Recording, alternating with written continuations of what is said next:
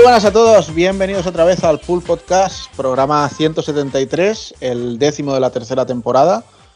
Si es que a alguien le importan esos órdenes y tal, pero bueno, mira, como seguimos el guion y, solo hay que cambiar el número, pues lo mantendremos, ¿no? Y nada, estoy aquí rodeado de impresentables, como siempre. Paso a presentar. eh, tenemos por aquí al señor Evil, que no nos falla ni una. Evil, ¿cómo estás, tío? Hola, muy buena, Juanan. Coño, hoy me has cogido el primero, tío, que suele ser raro que, que me toque pa' el que primero, vea. tío. Eso que, es para, eso que es para que no. Por edad, ¿no? Que hijo puta. Hoy, hoy he empezado por, por, por Esto veteranía. es como eBay, precio más alto, precio más Es bajo. como los Claro. presidentes de Estados Unidos, la yayografía. El más mayor Buah, es pues, gana. pues yo, si me presento, yo gano de serie, tío. Estoy haciendo yo primero los que se han hecho PCR y luego los que no. yo, si yo no me he hecho, tío. si a mí no me han hecho lo que me han confi- Bueno, a mí me han confitado más que confinar. Me han confitado. Pero bueno, es lo que- que a mí que, que me gusta meterme mientras presentan a otro, tío, me ha jodido una de las alegrías que tengo siempre, tío. Es Bueno, que luego, no- luego cuando presenta el siguiente, pues te metes y dices, hola. ya, ¿qué pero tal?". ya no tiene gracia. A mí me gusta ir apareciendo ahí como una rata, tío. Además, siempre les espero para lobearles en algo, tío. Y para que le joda más, lo puedo hacer yo ahora. Me puedo. Tú calla, tú, tú tienes que ser el último que con el retraso se tiene que notar. El sido, último. has sido debilitado. Ahí está. Uy, tío, sí que Anda, un poco- pasa al siguiente que ya sabes que si no, no acabamos, tío. Bueno, pues venga, vamos con el señor Daniel Samba, que no se queje de que lo dejemos el último. Pues sí ¿Qué pasa, chaval? de- Muy bien, tío. ¿Qué tal? ¿Cómo estás? Yo estupendo, como siempre. Así me gusta. Eh, nada, tenía que decirle a Evil, tío, que sí que da un poco de gusto, tío. Pero, pero a ver, es que me ha molado, el- me ha molado el Dani porque se ha, se ha- ha hecho el papel ese que llamo yo de invitado presentador, tío, y me ha molado, tío. Cabrón, tío. Hola, hola, Juana, ¿cómo estás, Juana? ¿Cómo te ha ido la semana? Ay, Dios mío, que acabáis conmigo. Eh, pues nada, por aquí me ando. ¿Qué? ¿Nos, nos aguantarás todo el programa hoy? Sí, hombre, sí, sí. Sí, hoy, ¿no? hoy tuve, hoy tuve fiesta, macho. Eh, no fui a currar, que me pedí el día y, y hoy estoy. Estoy como una puta rosa. Perfecto, entonces. Sí, sí, sí. Estoy en perfecto estado de revista. Limpio y navideño. Molve. Pues venga, vamos a ver también cómo está el señor Hazard. Pues muy bien, pues por aquí, trabajando como siempre, o sea, el PCR ni, ni leches, aquí a trabajando aunque vaya a rastra, bueno, eso ya no, normal. Pero normal y esperando dos semanitas porque, bueno, dos semanitas yo con- y unos cuantos de por aquí con la Play 5 y, y la semana que viene ya la, bueno, dentro de cuatro, cuatro días, ¿no? Me parece, con la Otra. Series X. O sea, vamos a tener aquí la nueva generación Ya mismo. y ya, ya dese- toca. pero deseando, deseando ya el próximo próximo programa de New Generation ya. Madre Pues mía. sí. Hombre, no sé yo si nos habrá dado tiempo de probar mucha cosa, pero bueno, algo. Bueno, pero eh, Bueno, ¿a, qui- a quién queremos engañarla? Vamos a probar sí o sí. O sea, al Si no segundo es día por de estar en el mercado, Sí, si no es con una cosa, vamos a probar con otra. O sea, seguro que sí. con mejoras, retrocompatibilidad, todo lo que todo lo que nos ofrezcan. A ver si esta tiene más retrocompatibilidad, la Play 5. Con los juegos que tengo de Play, de Play 4. Pero bueno, bien. Aquí y, también, pues a nada, hablar del Code Verónica. A Eso vamos. ¿Estás preparado Sí. para aguantar un programa doble? Que estas cosas, Sí, Claro. estas cosas luego te dejan yo- como al Evil y al, y al gallego, ¿eh? ¿Qué va? Te dejan tontos, ¿no? Y te dan paga. Sí, y encima la cobras tú. Que eso es lo Normalmente peor. empiezo, normalmente empiezo a currar a las 10 y me voy a dormir a las 5, o sea, tampoco pasa nada. Ah, bueno. Joder. Una. Madre mía. Menudo Pero ministro, me- empieza a currar a las 10. Es menudo ministro, tío. Sí, sí. Bueno, empieza, empieza a las 10, pero siempre salgo de casa eh, a las 10 y cuarto, o sea, tampoco pasa nada. Qué joder. Horario del corte inglés. ¿sabes? Le tenemos que enviar el, el audio al jefe.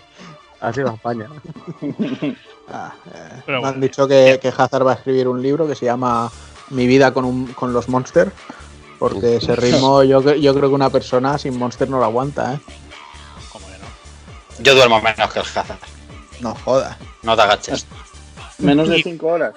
Sí, claro. ¿Y qué haces en vez de dormir? Bueno, mm, eh, eh, varias cosas, cosas, cosas, También, cosas también varias. te digo, también te digo que así está, que parece el, el Ya, Christian ya. Bale en el Ya maquinista. ves, ya ves.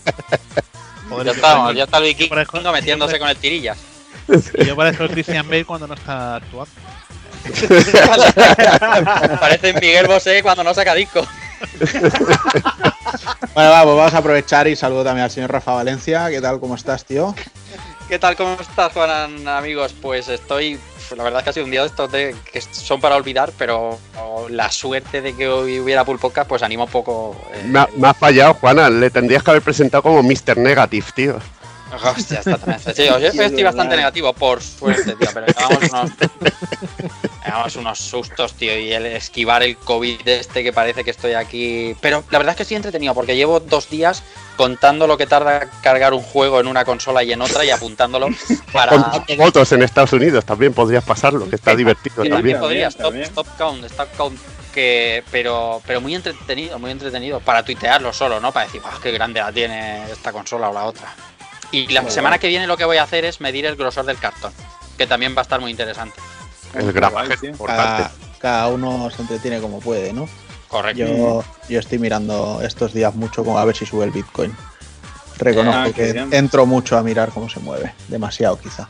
Muy bien, Ahora mismo lo está. cuentes, tío. Ahora mismo estás comprándote gráficas y minando, minando. Lo que tú tendrías que estar minando ya es teles, tío. Tú tendrías que estar ya con las teles a topísimo. Sí, sí, mi- mirando tele estoy minando, no, pero mirando tele.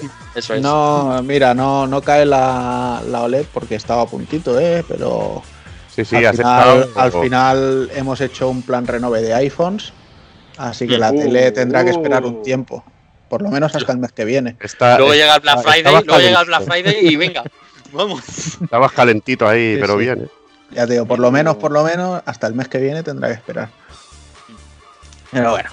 Y nada, pues dejarme presentar también, saludar a uno de los queridos de la casa y que viene de invitado, por supuesto, en un programa de Resident Evil Code Verónica, como es Sergio Ramos, el señor Sito Turbo. ¿Qué tal, Sito? ¿Cómo estás? Hola, muy buenas noches. ¿Qué tal? Pues aquí Progra- programa patrocinado por Mercadona. Hoy me, han dado, hoy me han dado fiesta, no me tienen ni confinado ni confitado. Y bueno, he venido aquí a que me hagáis un poco el vacío, como antes y tal, y bueno, a disfrutar un poquito ahí. De los golpes duros y sentir un poco ahí el retraso, ¿no? En la nuca. Que, que sí te va bien. El vacío digital, pues. ¿Ves? El, Dani está pillando el chiste de antes ahora, o sea que el retraso ya lo Sí, sí, sientes. bueno. Sí, sí. Aquí de retraso entendemos, eso, eso está claro. Pero es- no me puedo perder. Un programa con Resident Evil no me lo podía perder. Uh. Así que aquí estamos. Perfecto. De hecho, incluso estuvimos pensando, en el momento que dijimos que de Verónica, Sito dijo, hola amigos, y dijimos, hola amigo, encantados de recibirte. Incluso dijo, pero igual no puedo ese día, y dijimos, bueno, pues cuando haga falta, o sea, Lo que, lo que, lo si que se, si necesites. se tiene que cambiar, se cambia. Al claro. Es que al, rey del. Mercadona no le puedes decir que no, tío. Claro, Ya lo tío. sabes. Exacto. El rey sin gluten, siempre. Sí. Claro. El puto sheriff, tío, del mercado. Hombre, si no, no tenéis papel de váter vosotros mismos. Uh, Yo muevo los hilos aquí de los palés y os quedáis sin. Bueno, que calentito también ya, ¿no? Con la Next Gen. Sí, sí. Bueno, con un poco de miedo también, a ver si nos va a chapar aquí, por, en mi caso el corte inglés, de que Pero es, no fácil que chape para siempre, no, no, no, no por la pandemia, sino Por sino por pero, pero nos han puesto por la tele que van a repartir, se han montado su Amazon Prime y todo, tío. Sí, sí, sí. O sea que Sí, está, están tienen algo muy, muy parecido, pero bueno. eh, estamos ahí a la espera a ver de que no pase nada y la recojamos el día de salida, porque la enfermedad luego va a ser gorda. De empezar a ver fotos y que la tengamos allí detrás de la reja. No como esta semana, que algún hijo puta ha puesto ahí las fotos del, del Sí, sí. Ahí. Vaya troleo, vaya troleo. Hombre, esta como- semana yo creo que lo, lo que más he visto es al hombre de Digital Foundry cargándose la caja, tío. Y la Ya peña ves. rabiando. Abriéndola como si fuera papel de regalo. Uf, Ahí sí, está, es verdad, tío. Es verdad. Pero es grande, ¿eh? Yo, yo, es que podrías, podrías pillar una de Frames rompiéndose corazones, tío, que no es normal, tío. Sí, sí. En fin, pues venga, pues daros todos por saludados, nos damos todos por saludados y vamos a arrancar con el programa.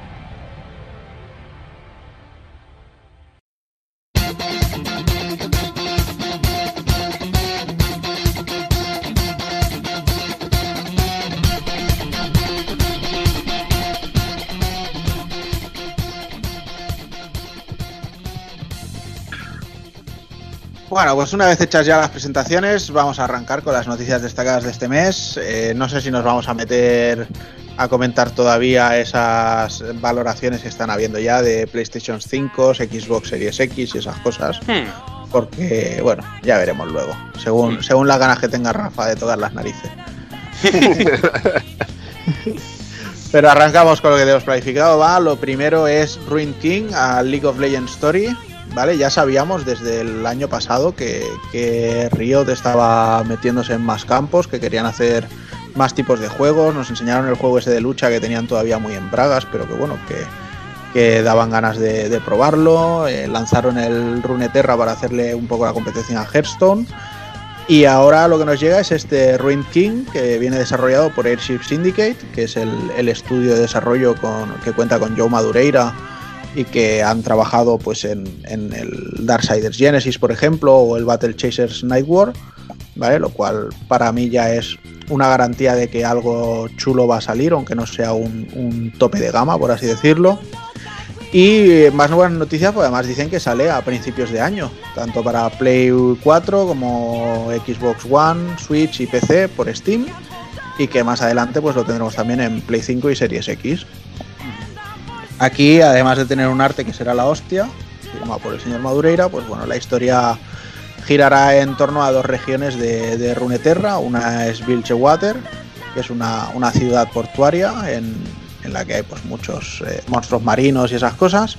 Y la otra, las Islas Sombrías, que bueno, pues parece que es una tierra maldita en la que hay una especie de niebla oscura que, que tomará parte importante en el desarrollo del juego. Y de hecho, al final del tráiler vemos un personaje ahí que, tiene pinta interesante.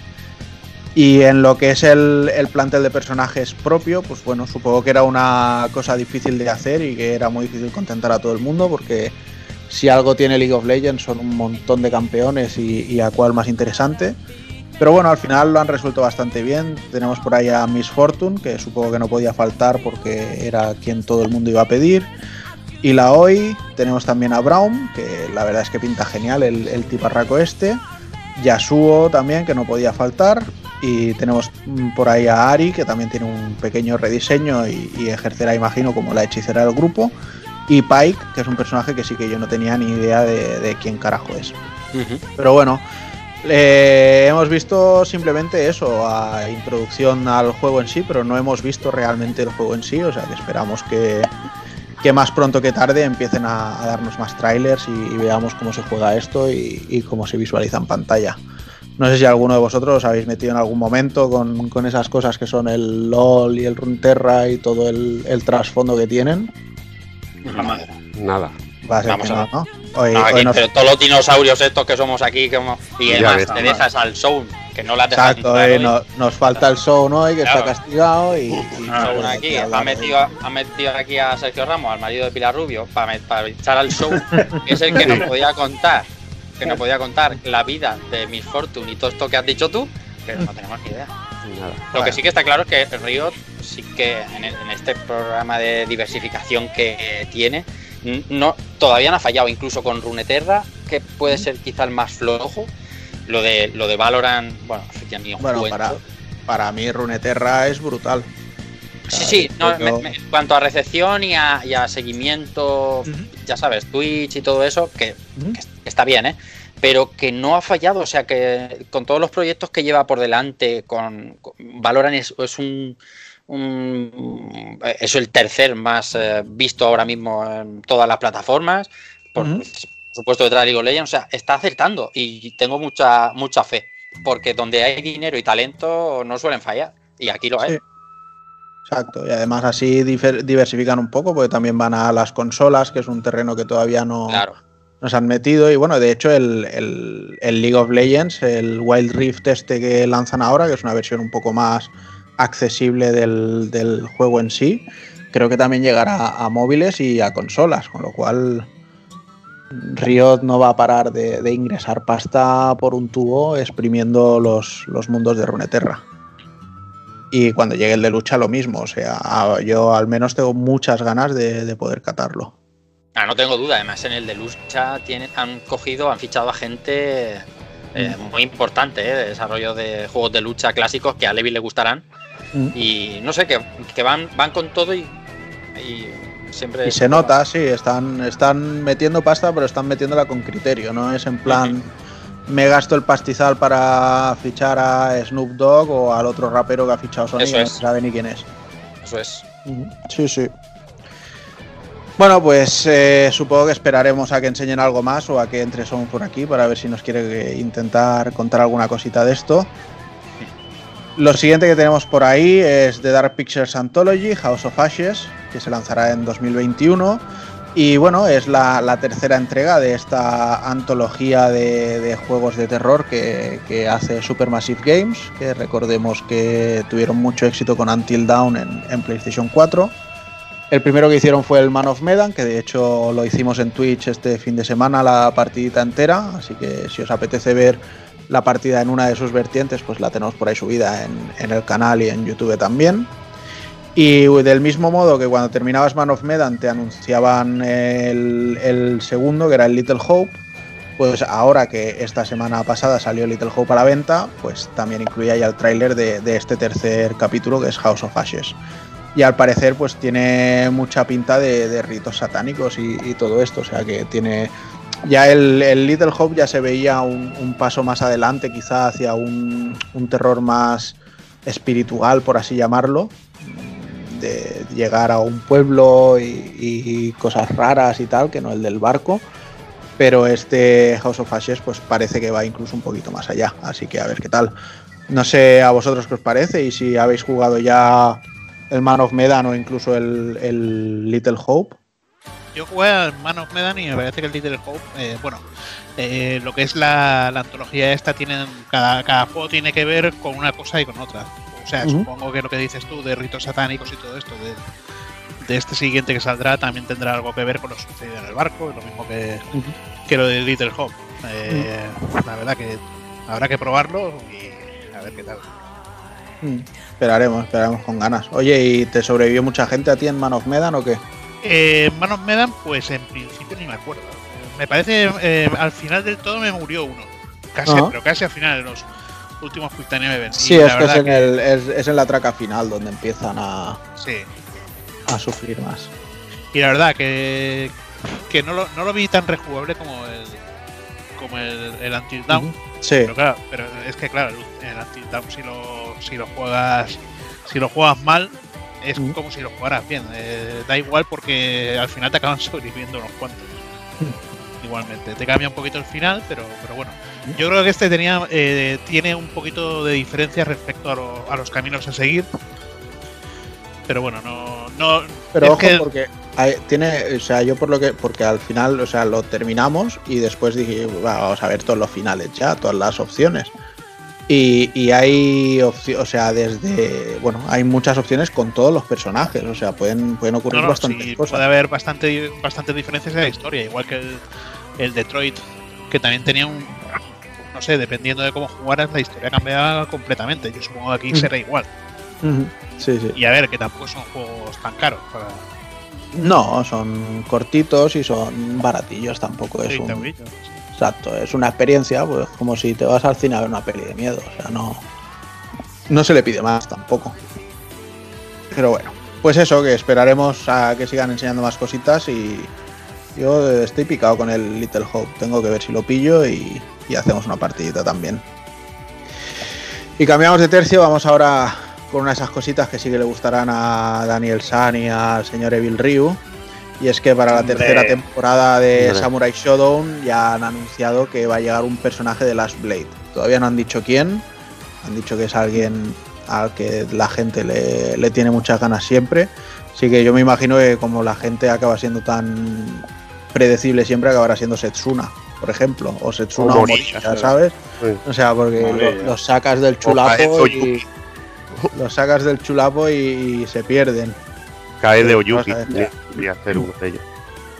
Pero bueno, que sea quien sea, está claro que es una gran adición y más si lo comparamos con el personaje del For Honor que lanzaron en la segunda, que dices, ¿dónde me vais? ¿Dónde me vais con eso? O sea, de verdad he pagado un pase de temporada para este personaje. Prefería un personaje el Tosiden, tío. Y mira que Pues mira, está. por ejemplo. Por Ya ejemplo. ves.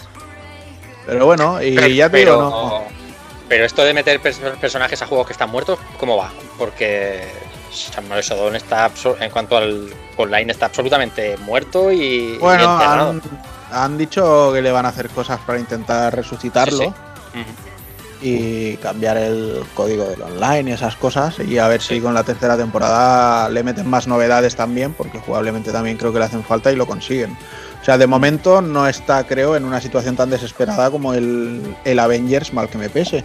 Bueno, que, to- bueno, que todavía que- no han lanzado el, el primer contenido, pero bueno, Mm. ya espera. Ha dicho que de momento ha tenido 62 millones de dólares de pérdidas con, con el juego. Pero bueno, claro, también se tío. sabe. También se sabe que es un juego Gracias. que se basa mucho en el postgame y en, y en ir haciendo actualizaciones.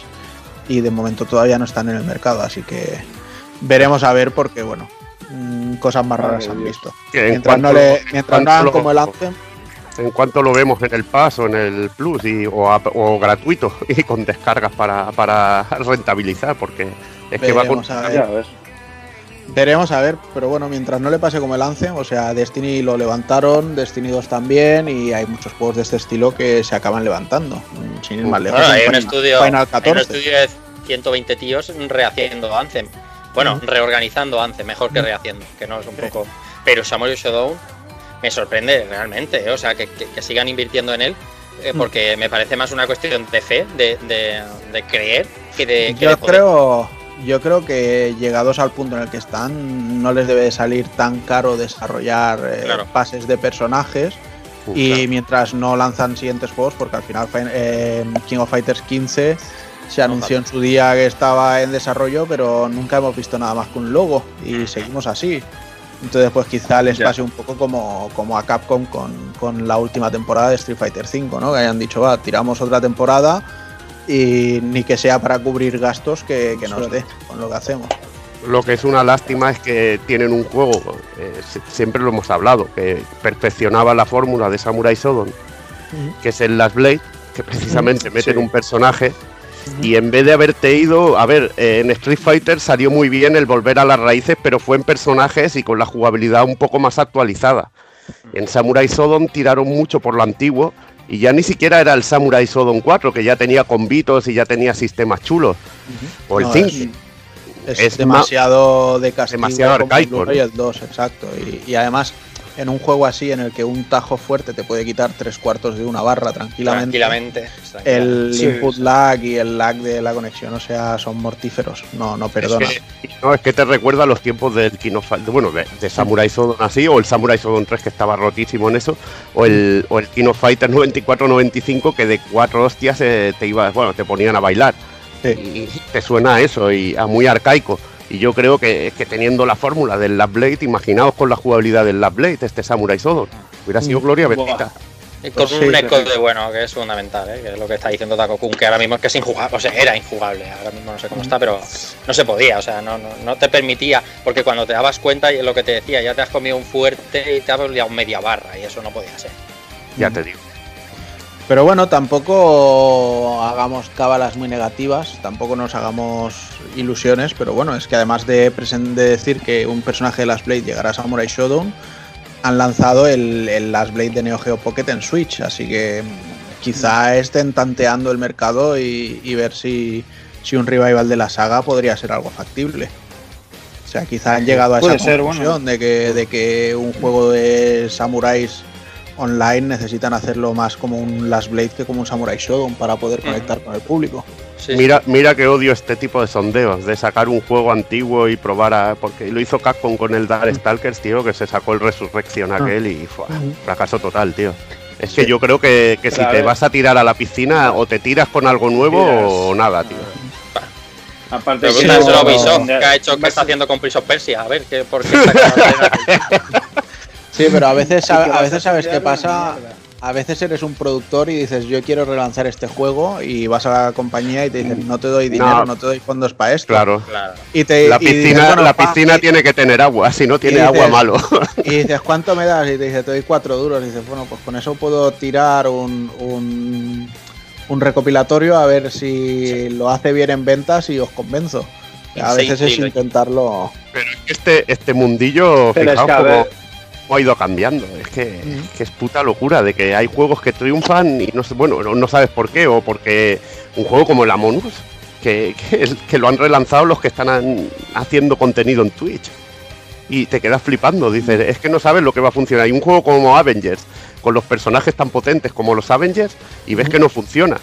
Dice, la piscina tenía agua, pero nos la hemos pegado. Nunca sabes lo que va a funcionar en el. bueno, este es que en el, en el Avengers, o sea, yo de momento veo que mm. para lo que ellos, o sea, para el tipo de juego que ellos lo querían, es normal que no funcione. Mm. Porque no es un. O sea, igual que yo no me veo, después de pasarme el, el Last of Us 2, volver a jugármelo dos veces más, seguidas del tirón, porque soy una persona que no me gusta repetirme mucho pues el Avengers, si, si te quieres basar en el, en el, contenido de después del juego, pero realmente no estás dando contenido de después del juego y estás retrasándolo, entonces estás fallando. Sí que es cierto que de momento le están metiendo mejoras eh, en muchas cosas que, que habían hecho mal y el otro día entré, por ejemplo, y, lo vi bastante mejorado en el aspecto de los precios de los golpes finales, de los trajes y todo eso, que los han bajado a la mitad y ya han dicho que se quedan así permanente.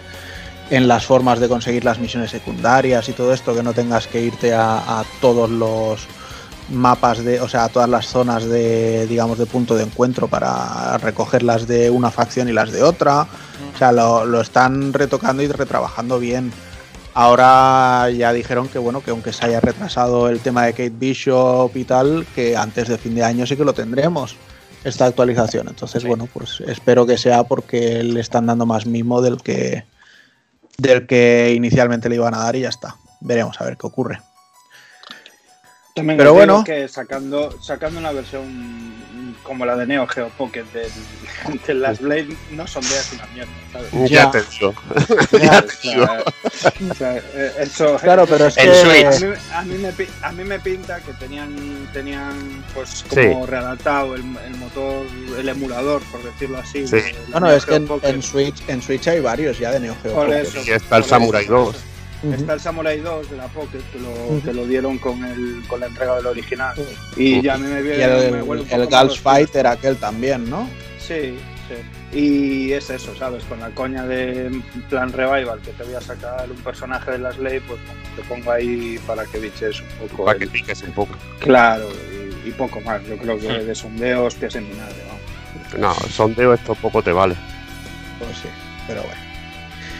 En fin, vamos con otra que aquí yo no sé qué pensar, o sea, eh, Sony llegó un momento en que confirmó que hacía falta un aparatito para poder utilizar las VR eh, PlayStation 4 en PlayStation 5.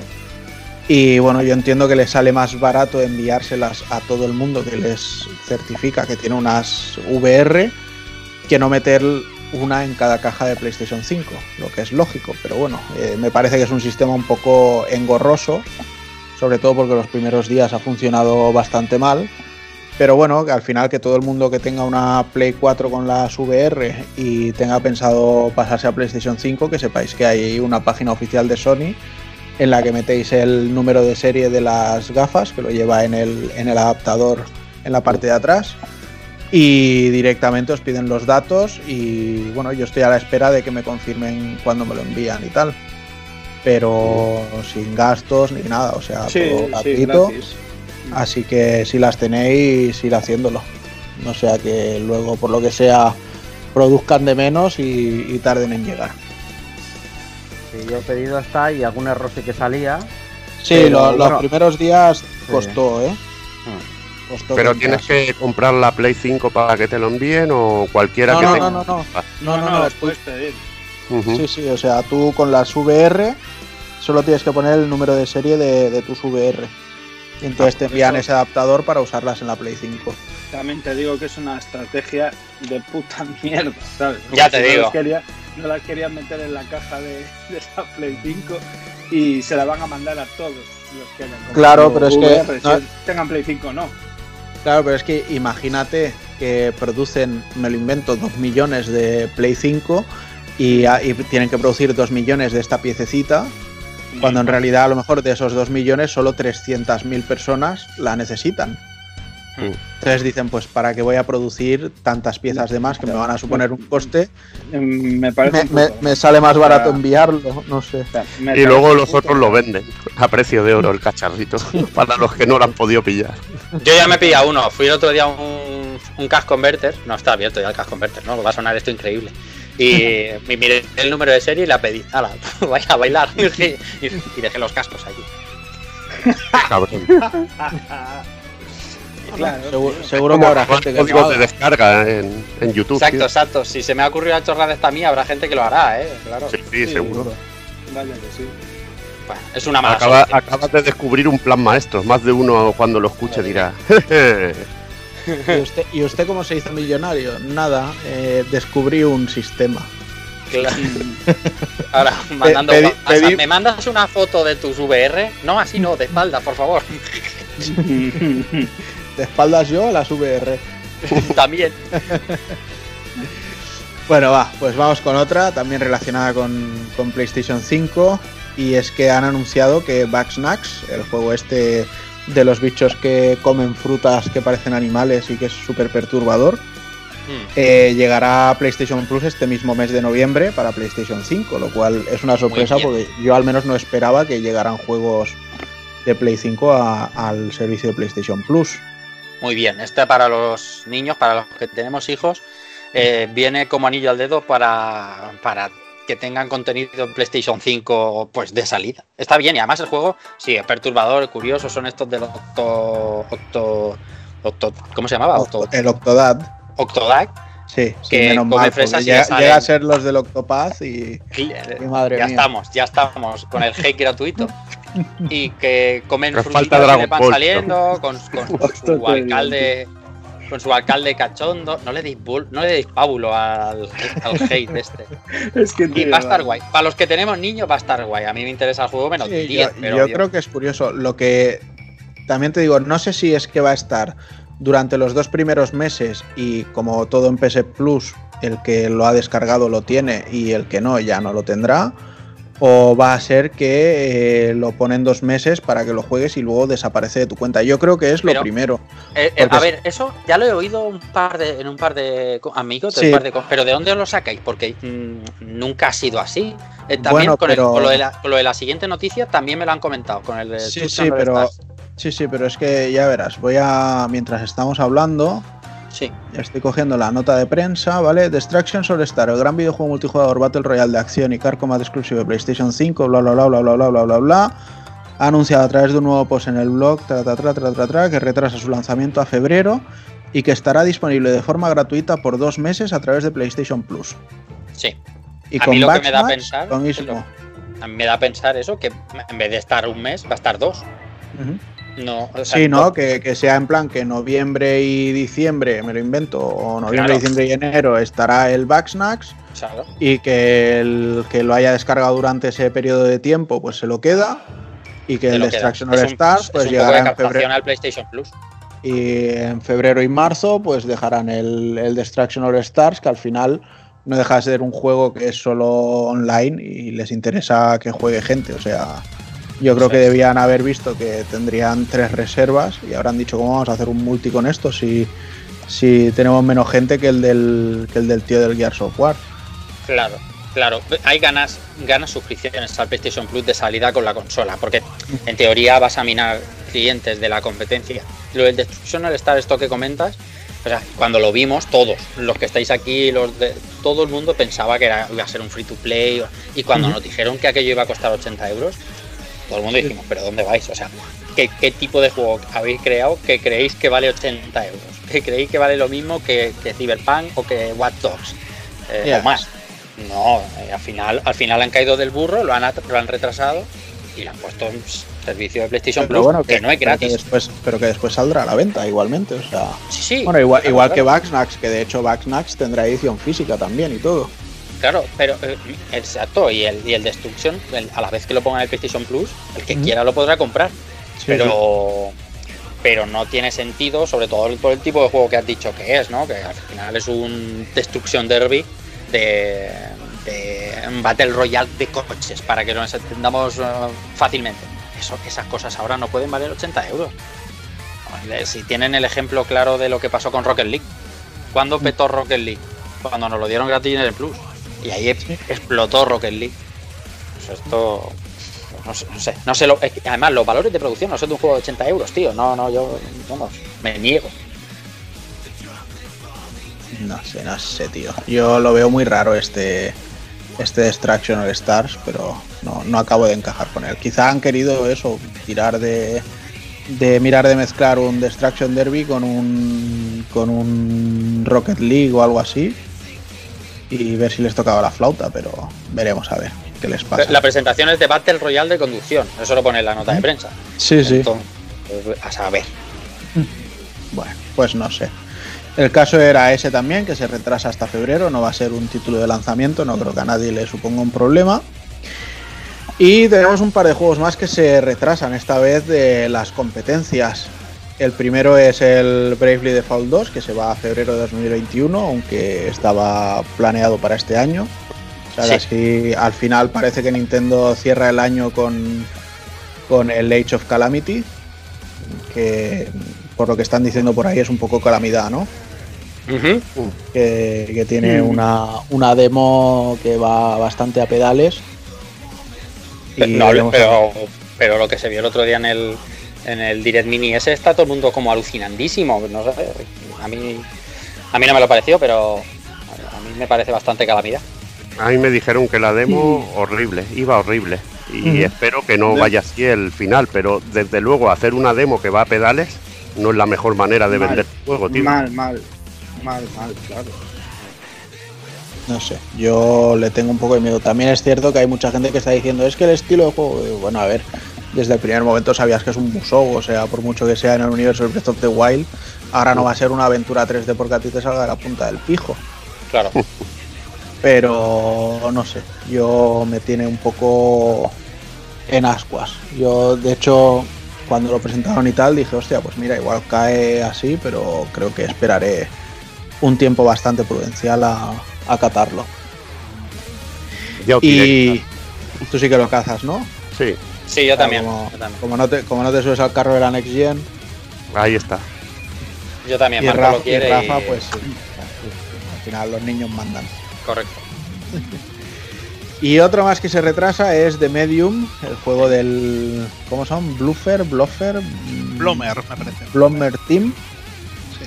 Que de, que de hecho i- igual se les ha retrasado por la patente esta que han hecho. Que han, registrado el sistema de juego de los dos mundos paralelos y esas cosas. Sí. A lo mejor no es eso y tiene que ver con el de Me- Medium, que es porque no hemos hablado del gran retraso. O sea, del mega retraso, otra vez más, que es el de Cyberpunk.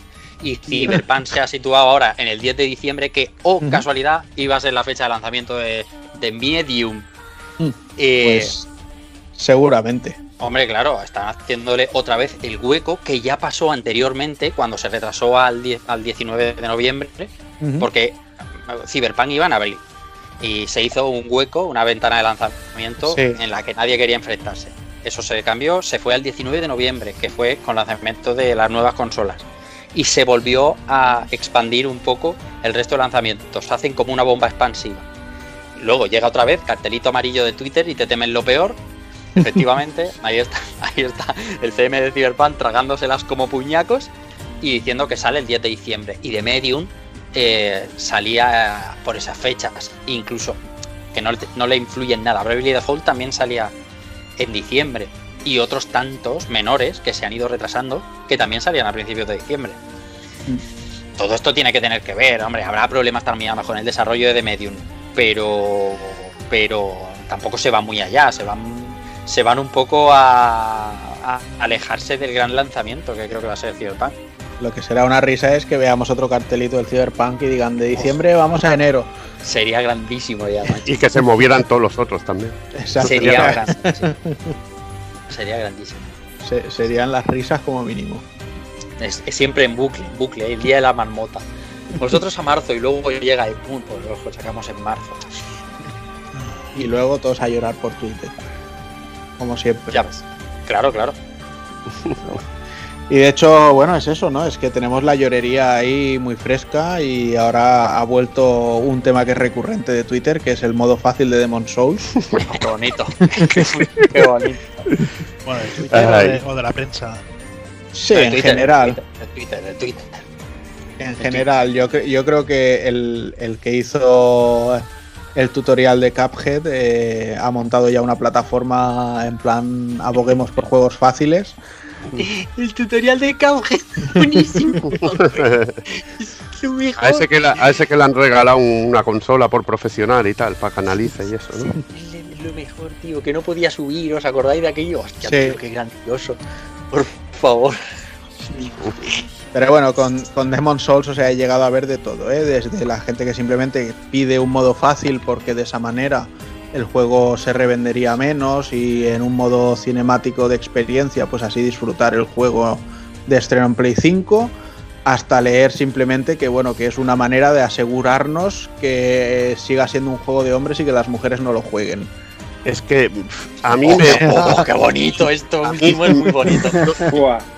Destruye, me destruye eh, el pensar que este juego eh, se puede disfrutar como una, como una película interactiva. Entonces, eh, no te compres el juego, míratelo por YouTube y ya está. Te lo Claro. miras por YouTube porque Claro, no vas a tener la satisfacción, la satisfacción que tiene un, un jugador de verdad, que es pasarte el juego por tus propios medios. No sé. Es Claro, que es quitar toda la. Mírate el juego en YouTube y no llores, tío. Mm, Si quieres ver. la esencia esa de, de los Souls que tiene de, de sufrir y llorar como, como pasaba con el resto. Sí, no sé, yo eso ya te digo que no lo entiendo. A ver, eh, hostia, poner eh, dificultad para que sea más accesible.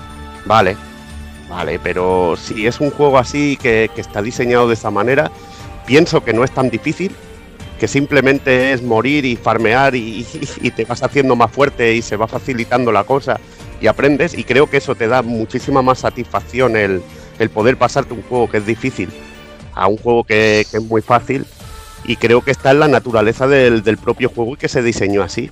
Sí, pero volvemos a lo de siempre. O sea, tú cuando vas a ir al cine a ver una peli, no le pides a Tarantino que deje de Ahí hacer las películas a su estilo, ni le pides a- al, al Michael Bay que deje de meter explosiones. Mm. O sea, pues con los videojuegos es lo mismo. O sea, hay unos videojuegos que sus creadores los quieren hacer de una manera y otros de otra. O sea, a mí no me molesta, por ejemplo, comprarme un Luigi's Mansion Trends y que sea un paseo de juego. Claro. Porque lo disfruto igual, aunque sea muy fácil, pero decidieron hacerlo así y por un motivo para ellos. O sea, yo no soy nadie para discutírselo. Así que no, realmente no entiendo estas cosas. Bueno, esto va a pasar siempre, que son software exacto con juegos. Mm. Pasó con Sekiro, pasó, o sea, no podemos ir hasta, hasta el principio, hasta el anterior de Soul.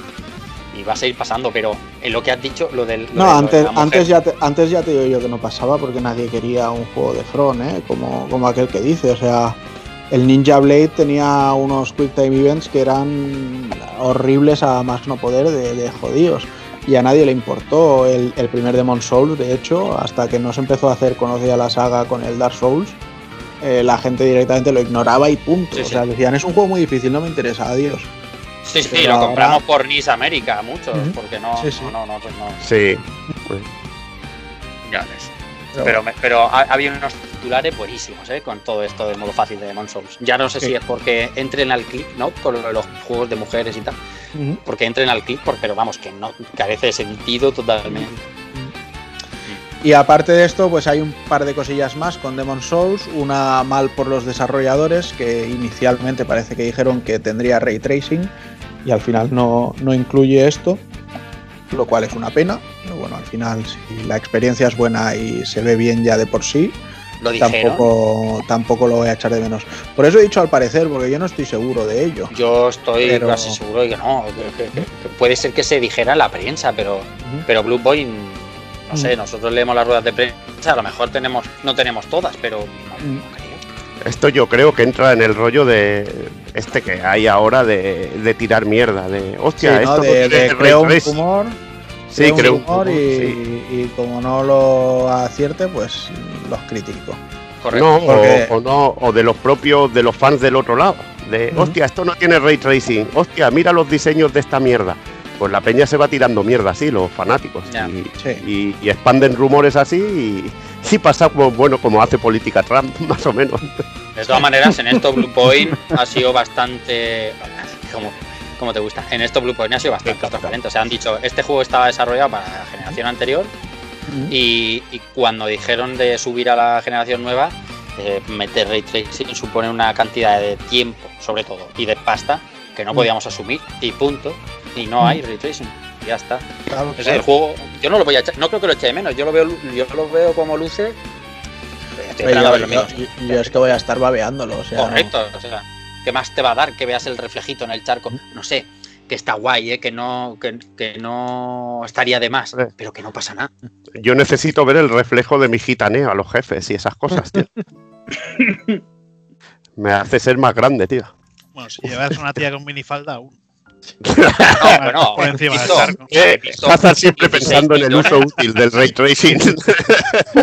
Hazard, si tiene esto, el editor de personajes lo has visto, este que salió ayer, Sí, sí, 16 sí. millones de opciones. Pero total, Ya. para luego ponerte un casco ahí guarrón, un casco más guarro que haya y una armadura más cerda que la, que la de. Madre mía. Y- pero te vas a hacer un personajazo que eso va a ser loco. Pues sí. Y hay un, un tema más, que es otro rumor de estos que salieron, que la gente decía que es que iba a haber la, la, se- la sexta Arkstone, que bueno, en el Demon Souls parecía que iba a ser el camino a la Tierra de los Gigantes, pero no, no se llegó a hacer porque no, pues supongo que From cortó el juego en, en un punto y tenían material para usar, pero no, no terminado. Y se llegó a rumorear de que Bluepoint pues alargaría el juego y le metería todo esto, pero al final también se ha confirmado que no, que no existe esta sexta Arkstone. Así que bueno, esto reconozco que sí que me hubiera gustado más todavía, ¿eh? O sea, todo lo que sea ampliar el juego me, me hubiera gustado, pero bueno, ¿qué se le va a hacer? Nos tendremos que conformar con, con ese pedazo de remake que se viene, ¿no? Y bueno, y ahora pues le voy a dar paso a Hazard, que nos tiene unas noticias de Shenmue 3, que parece que va a llegar antes a una plataforma que las ediciones del Kickstarter eh, terminar de llegar a la gente. Mar- maravilloso. Bueno, eh, hoy y esta mañana han, ma- han mandado, no sé, no sé qué, qué número, era la, ciento, espera, la 133 actualización del proyecto de Shenmue 3, o sea, 133. Y sí, sí, sí. Y han dicho A mí, a me mandaron, me mandaron los gasapons y eso se ve que hace ya un huevo de tiempo y no sé dónde andarán, tío. Y a mí también me los mandaron y a saber dónde, dónde estarán. Estarán Ahí es- ¿Dónde andarán, tío? los bisones, a saber. Eh, pero bueno, eh, el día 19 de, de noviembre de este mismo mes eh, va a salir la versión para Steam. O sea, la gente que no, que no quería la de la Epic Store y eligió para Steam, o se lo quiera comprar ahora para Steam, pues lo va a tener disponible para esa plataforma. Eh, al fin y al cabo, es- va a ser la misma versión que, que la Epic Store. No, no creo que tenga mucha diferencia. Bueno, tendrá los logros de Steam y poco más. O sea que, que nada, no creo que, que las calles tenga más gente ni, ni nada. Pero si odiáis Epic por alguna razón, porque no os gusta tener otra plataforma instalada, pues bueno, pues tendréis la oportunidad de jugarlo en PC. Igual trae un tráiler de Shenmue 4 o algo así. Claro que sí. Hombre, yo estoy esperando a ver si, si meten versión mejorada en Series X y en Play 5 que, que añada personajes, porque madre mía, eso no creo. A- No, al. Semue, al Semue 3, Sí, claro, falta le fa- No había gente por las calles. Ibas por la calle y, y, y, joder, parecía que estaba el coronavirus en China, tío, en los 80 y pico del juego. De, de la poca gente que había. No, madre mía. Bueno. Pues nada, pues veremos a ver qué tal le va a Shenmue 3 por Steam y si vende y esas cosas. Y nada, chavales, pues hasta aquí llegamos con las noticias del mes. Así que vamos a meternos con las novedades, que también son poquitas, por no decir muy pocas, pero bueno, algo, algo charraremos.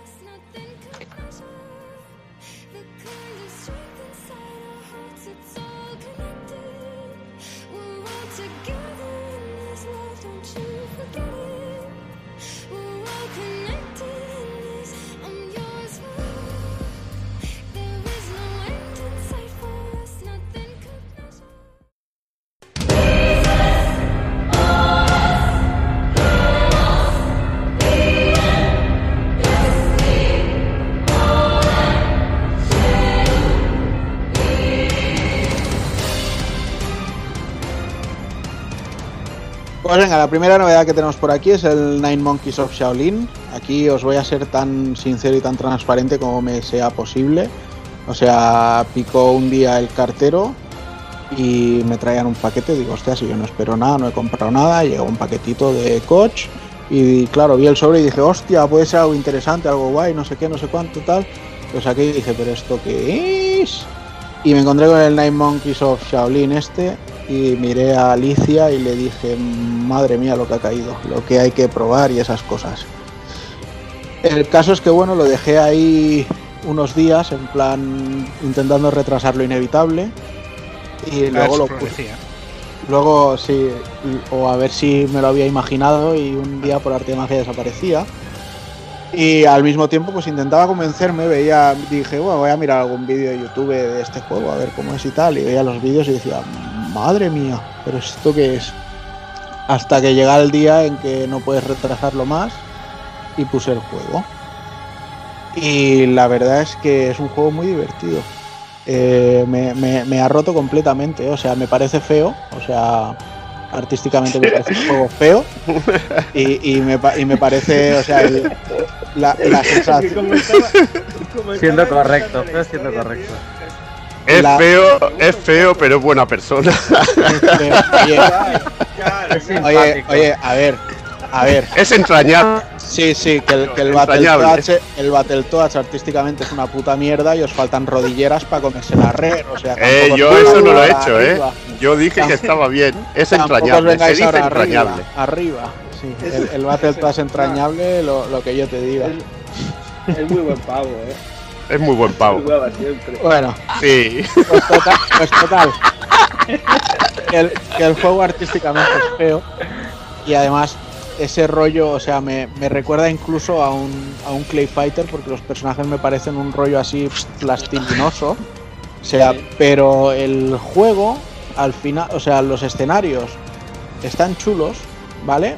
Eh, o sea, creo que tiene muchos aciertos y muchos fallos. Por, eh, alguno de ellos, alguno de estos fallos muy personal. Por ejemplo, el rollo de la ambientación, o sea, la ambientación en China y los monjes Shaolin y tal, pero es un monje Shaolin con, con un bo, cuando a lo mejor podrías tener más eh, arma, o sea, combate cuerpo a cuerpo, otros tipos de armas y tal. Mm, eso por un lado me falla. Luego el, el, tema de que los enemigos sean los japos, pero eh, te enfrentes a más japoneses con remos que a japoneses curtidos con katana, que también te los encuentras más adelante y tal, pero pues también se me hace un poco raro, ¿no? Pero al final vas arrancando el juego y tiene muchas opciones y al mando es súper divertido. Porque te encuentras con con un, juego que con cuadrado tienes un tipo de ataques que te sirven, pues haces como una patada, que luego la puedes hacer en combo como si fuera una Tatsumaki, pero esta patada te sirve sobre todo para acercarte a los enemigos que están lejos y que a lo mejor te van a disparar. Con triángulo haces un, unos golpes que son para hacer un combo rápido. Con el círculo haces golpes más alargando el, el bo y son golpes que te dejan un poco más vendido, pero que también rompen más la guardia. Y luego, bueno, con la X tenemos el salto, que acaba siendo una voltereta que sirve de esquiva. Y con L1 tienes también eh, para hacer eh, rollo como si fuera una esquiva, una contra, un, tiempo bala, por así llamarlo, que no es un tiempo bala ni mucho menos, en el que los enemigos cuando te atacan con, como con una especie de haz de luz rojo, pues de esta manera les cancelas su ataque y les puedes hacer tu, tu combo. Me gusta sobre todo porque los enemigos son muy agresivos, o sea, si te vienen dos o tres enemigos, más te vale pirarte corriendo y encararlos tú, porque como se te pongan uno por un lado y otro por otro, no son de estos que se esperan a que hagas tu combo para luego intentar pegarte un golpecito, sino que están pegando a, diestro y siniestro. Y eso también hace que el juego, para mí, gane, gane puntos en, en cuanto a diversión. Y luego además tenemos también eh, otro estilo de, de, combos que si pulsamos el gatillo, el R2, pues cada uno de los botones acaba convirtiéndose en otra cosa, ¿vale? Entonces al final tenemos fases tipo Final Fight que son más bien cortitas, te pueden durar 5 o 10 minutos, ¿vale? Lo cual ya se agradece porque así vas haciendo mucho cambio de, de escenario. Y bueno, básicamente es ir avanzando y destruir eh, cajas para encontrar test, que son lo que te sirve para curarte, y cargarte a todo el que te salga por delante. De hecho, hay La variedad de enemigos en cuanto a diseño no es gran cosa, porque todos parecen, pues eso, los mismos de una banda de piratas.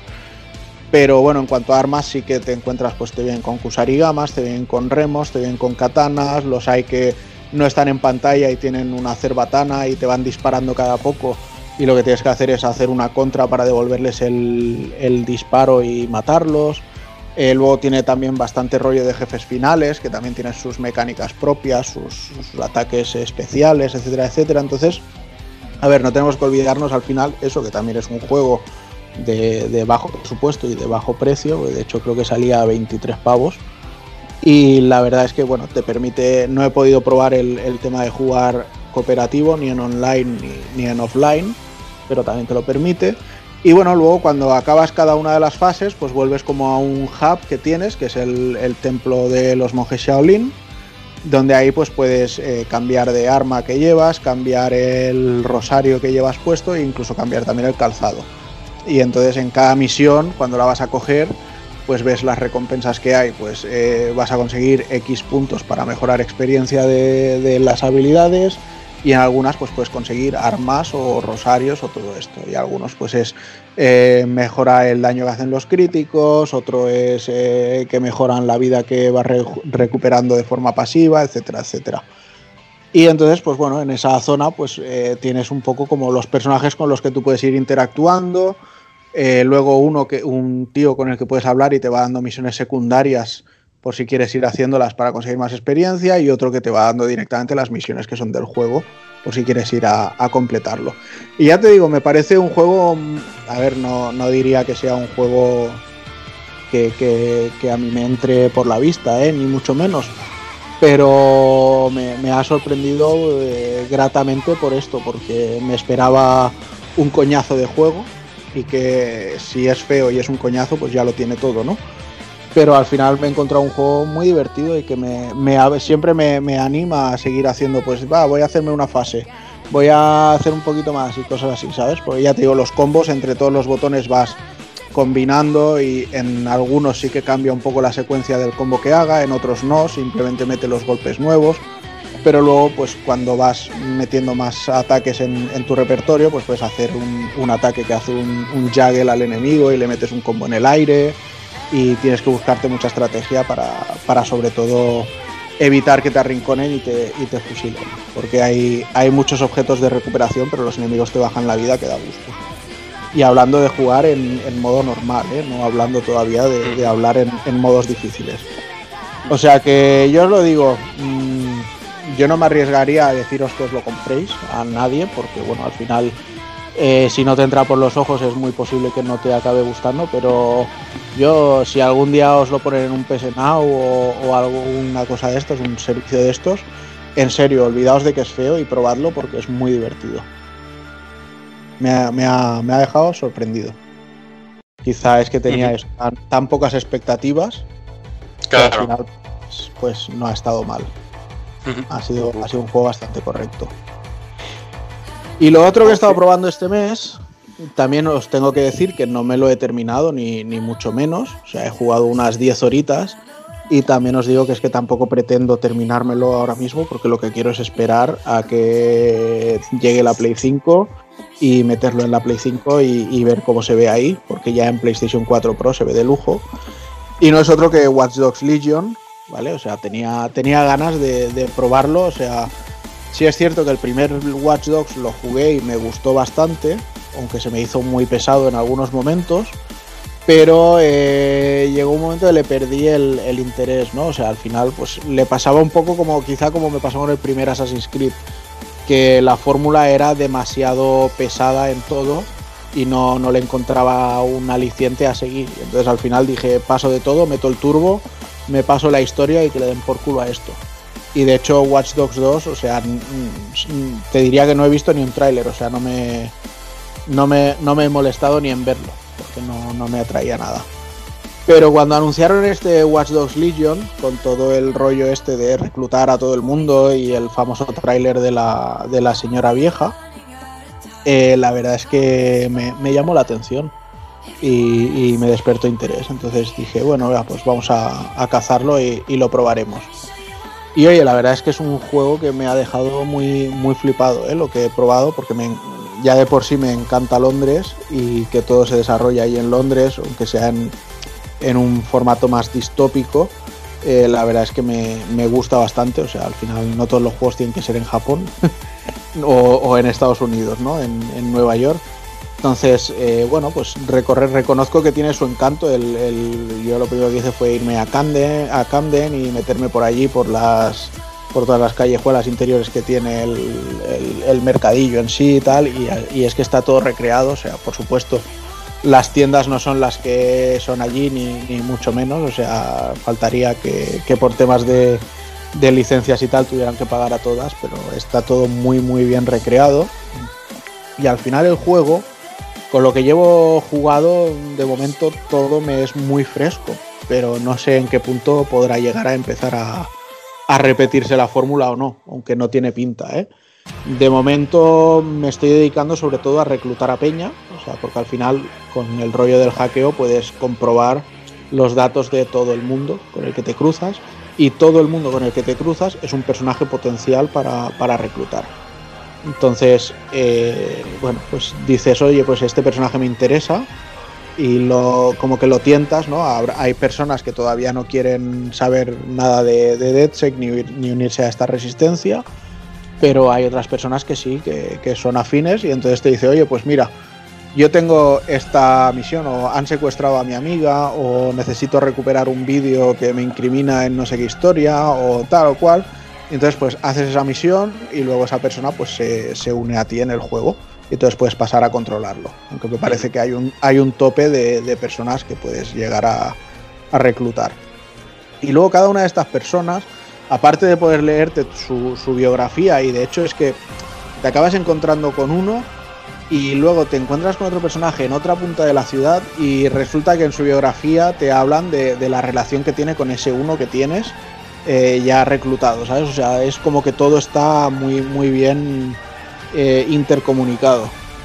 Y entonces, pues, eh, le, da un, rollete más de, ir descubriendo las, las, relaciones de todos los personajes y sobre todo los, los traits propios que tienen cada uno. O sea, al final te decantas por reclutar peña por dos razones. Una, el look que tienen, o sea, te puedes encontrar desde abuelitas a gente ridícula, fashion que te cagas, a gordos, a super delgados, a punkis, a gente, a vagabundos, o sea, te encuentras todo tipo de estereotipos de gente y otra, por supuesto, es pues si tiene algún arma o si las habilidades especiales que puede tener.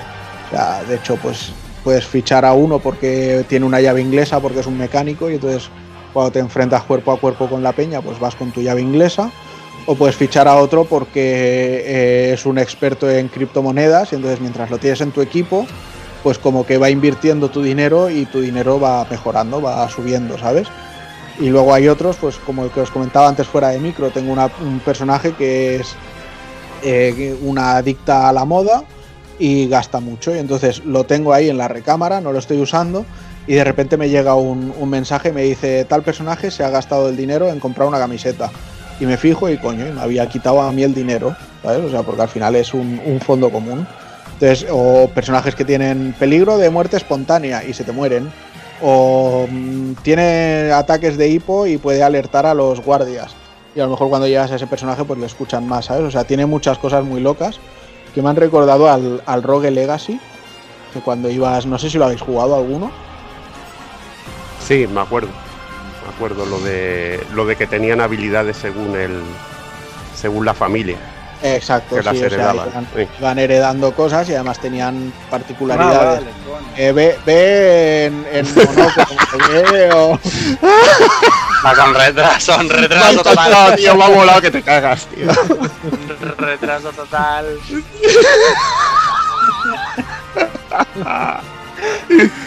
Qué grande. Pues sí, tiene, tiene todo este rollo, ¿sabes? Y entonces pues es muy, muy divertido de ir, de ir pillando los personajes por todo esto. La historia en sí, pues ya os digo, o sea, tampoco me he metido demasiado en ella. Eh, básicamente es, pues eso, un, Reino Unido post-Brexit, etcétera, etcétera. y al final pues DeadSec eh, después de lo que es el prólogo acaban quedando como, como una célula terrorista y entonces pues se privatiza la, la seguridad nacional entonces entra ahí en juego Albion que es una, una empresa que se, que se dedica a ello y se hace con el poder. Eso, de hecho son los mismos que, que han colocado esas bombas por las que hacen ver que, que DeadSec son terroristas. Entonces, pues bueno, al final eh, es eso, es ir reclutando una resistencia y ir desbaratando los, los, planes que tiene esta gente. Mola porque sobre todo hay herramientas de hacking eh, que te, bueno, a mí me encanta la arañita, que bueno, pues la, montas y es como si llevaras un coche teledirigido, una arañita a la que le puedes ir comprando luego habilidades como doble salto y cosas así. Y entonces para misiones de infiltración, pues mola porque la lanzas, te metes en la zona, si pillas a los enemigos así un poco de distraído, pues le puedes eh, hacer un ataque inmovilizador que hace como si fuera un facehugger de alien, se les pone en la cara y los duerme. Luego, pues si compras mm. habilidades de, de, camuflaje, pues puedes camuflar a los tíos que están inconscientes para que otros no los vean. Y lo típico también que había en el 1, ¿no? Pues que a lo mejor pues eh, tienes que entrar en una zona, pero hay alertas, hay cámaras de vigilancia y tal que a lo mejor lo que haces es piratear unas cámaras para visualizar el código de registro de la puerta, que lo tiene uno encima de la mesa, o lo tiene en una tablet y te descargas los datos y todas estas cosas así. Entonces está muy guay el, cómo ir resolviendo las situaciones, pues lo puedes hacer de muchas maneras. Como si pirateas un coche de estos automáticos y lo envías a tomar por culo a causar el caos, ¿sabes? O se puede hacer de todo. De hecho, cuando coges coche, eh, puedes hasta ponerle el piloto automático y tú te dedicas a, mirar el paisaje y el coche te lleva a, donde quieres ir. Y luego pues también el, toque más futurista lo ponen los drones, que está todo lleno de drones, sean de entrega, sean de vigilancia, sean de lo que sea, y también pues se pueden piratear y, hacerte con el control de ellos. Y no sé, ya te digo, de momento me está gustando mucho además es que gráficamente es una burrada, o sea, de hecho, empecé este y luego empecé el, el, Yakuza 7. Y aunque el Yakuza 7 me está encantando, pues gráficamente le noté dije, hostia, qué diferencia hay ya entre este Yakuza y el Watch Dogs Legion. O sea, ya parece un mundo aparte. Y mira que ya en, en Judgment me, gustó mucho como, como estaba todo el, el, apartado gráfico. Pero sí, sí, o sea, en Watch Dogs Legion hay, una burrada y Londres es súper grande. Eh, tiene cuando, cuando juego tiene que cargar, carga. O sea, tiene unos tiempos de carga un poquito ajustados, por no decir largos. Pero, y bueno, y la PlayStation Pro pues se pone a, a tope, pero vamos, no es algo que no, que no sepamos ya. Pero ya os digo que para mí ha, ha sido un, un, amor a primera vista de esos que, que ha sido muy acertado, ¿eh? porque estoy, con, el rato que juego, o sea, a mí ahora me dicen que en tres horas se acaba el juego y la experiencia que he tenido ya con él para mí ya me vale la pena. Además, también el, tema del, combate cuerpo a cuerpo, o sea, lo han, trabajado más y tienes una esquiva, tienes golpes para romper la guardia, tienes los combos, según el personaje que lleves hace unos tipos de combos o otros, o sea, está, está muy bien llevado, es, muy, muy divertido de jugar en esos aspectos. Así que yo ya te digo, en cuanto caiga la Play 5, lo enchufaré y seguiré la partida ahí porque me, me está gustando muchísimo. Podéis, además podéis ver a Juanan jugando. Exacto, sí, hicimos, hicimos, la primera horita, horita y media por Twitch y también está subido por YouTube. Que sacaréis una conclusión allí de que Juanan no sabe conducir muy bien y que costaría dinero al ayuntamiento porque no hace nada ya. más que, que destruir farolas el loco. lo que me queda, no claro, de tu, lo que me queda claro de tu análisis es que te he de reclutar como experto en criptomoneda y que aumentes mis finanzas. Tío. es lo que pero me este, queda de tu análisis. ¿Este tendrá partida, o sea, podrás cargar la partida de Play 4 en Play 5? Espero que sí. Sea, Porque, por ejemplo, no sé, eh, bueno, eh, se lleva tiempo diciendo que no se pueden pasar las partidas de una a otra, pero por ejemplo el, el Ghost of Tsushima está confirmado que sí. Sí, en, en, realidad lo que abunda es el sí. En principio, el único que yo sé que dijeron que no es el Yakuza 7. Que dijeron que no se podía pasar la partida. Hombre, a ver, estaría bien que poniendo el Yakuza 7 japonés me, me, me, me lo bajara en pal, pero bueno. Pero bueno, y el Yakuza 7 para el próximo programa espero poder hablar más de él porque todavía he terminado el prólogo, como aquel que dice, bueno, y de hecho ni, ni he terminado el prólogo, pero la historia ya me está pareciendo genial, o sea, cómo te presentan a los personajes y todo, me está pareciendo muy guay y el sistema de combate de momento no he visto gran cosa como para, como para decir, así que Bueno, un RPG. para el próximo programa hablaré de él, pero de momento buenas sensaciones. Y nada, como aquí nadie juega a nada, eh, aquí Yo juego, pero eh, tengo, pero tengo pocas horas de juego. Cuidado. Hazard está con- fuerte. Hazard está con la espada de San Juan. La espada de San Juan 7. Siete, Siete, siete. siete. Siete. La espada de San Juan 7. Que el primero era del 91 en China. ¿eh? O sea, y con el uno de Chambara Origin también. Pero claro, eh, he estado más liado con el. Lo poco que he podido con el Code Verónica y no. Y no he jugado. Bueno, y, y pasando y haciendo dos vueltas más al, al Resident Evil 3. O sea que. bueno. Con los mods estos, ¿no? con los mods. El- eh, me he hecho una, bueno, uno fue con el mod de, eh, de Joel, de, de Last of Us 2, y, Ajá. y, y Ellie, también de, de Last of Us 2, ah, eh, de Last of Us 2. Y no, no me acuerdo cuál, me, me parece que fue otro con algo de bikini, algo, no sé, bueno, ¿No algo. me pusiste un, un mod de Silent Hill o algo así? Es bueno, sí, eh, también está el de Silent Hill, que llevas a la Heather y, y te persigue el Pyramid Head. Que bueno, Bueno, ahí está entretenido en los mundos del modding de PC. ahí está, ya ves. Pues nada, pues lo dicho, en el próximo programa vendremos con más novedades. Que en este se nos ha quedado un poquito parada la cosa y a no ser que queráis que Rafa os hable de Genshin Impact, claro, otra vez. No, no, no, no, es que tampoco hay tantas novedades, pero que el, no, no, no El hay mucho. experto. Ah, Pero, pero no está el experto. no está el experto, exactamente. No está nadie que haya nacido después del 90. O sea, después del 90. Me vuelvo loco. Eh, pero es que no hay nada que hablar, quiero decir. No, en el próximo programa ya comentaremos Exacto. la 1.1, pero ya aprobada, ¿no? Claro, porque sale el 11 de diciembre, si no me equivoco. 11 de diciembre, está un poco lejos todavía, ¿eh? Está un poco lejos. No, la, la No, 1.1 no, ah, vale, sale la 1.1, en vale. Yo, creía, 11 que estabas diciendo, cre- creía que estabas diciendo la- la- el siguiente pase de batalla, que es donde va a venir ya incluido toda la historia. No, no, este es verdad, este viene ya. El Mm. 1.1 viene ya. Pues lo dicho, chicos, dejamos aquí las novedades y casi que vamos a pasar a despedir al señor Rafa Valencia, que es el único que no se nos queda para hacer el retro hoy, a no ser que te quieras Correcto, quedar. A no ser que quieras quedarte, ¿eh? No se marcha, no, en el siguiente, en el siguiente sí que voy a estar, porque ya lo tenéis creo que planeado, bueno, si no es el siguiente, no es el otro, pero además os quedáis en buenas manos porque está aquí el maestro Sito Turbo que viene aquí a poneros las pilas de verdad en cuanto a Resident Evil. Sí, y yo, sí, mira, de me hecho, despido. de hecho ha, ha estado muy callado durante el programa porque dice, yo me guardo energía porque después no va a haber quien me calle. Ay, ay. Y la verdad que es que me habéis muteado, ¿eh? Correcto. Le hemos espero- censurado, tío. Espero lo mejor de él y que esto por lo menos eleve el nivel del programa, por, el- por lo menos por encima del nivel del mar. Mira, me, me despido con una noticia que acaba de salir hace nada que, que Take Two está, va a comprar Codemaster y además ya lo han confirmado, que están hablando, hablando de ello. Que. Van fuerte, ¿eh? van con la billetera ahí a saco a, Sí. a comprar a la gente del, del Dirt y, del, y de las F1 y de y los Micro Machine de Mega Drive, que no se nos olvide, que es importantísimo. Hombre. Sí, pero además Take, Take Two ha perdido fuerza últimamente y le, le viene bien este, este refuerzo. Exacto, exacto, exacto. Además es un buen, es un buen estudio, ¿eh? El Codemaster hace, hace muy buenos juegos. Por lo demás, nada. eh, la- el mes que viene nos vemos, además el mes que viene va a ser. El mes que viene va a ser muy fuerte, porque vamos a probar cada uno lo suyo, digamos, de en cuanto a consolas y todo eso. Y os pido por favor que vayáis apuntando, ¿eh? a los amigos del Telegram también, cuánto tarda en cargar los juegos, que es súper importantísimo. Y Me el, y, el, y el grosor, ¿vale? El gramaje del cartón también me interesa mucho. O sea, me Peso, interesa, peso y medidas de las consolas reales, que no me creo nada.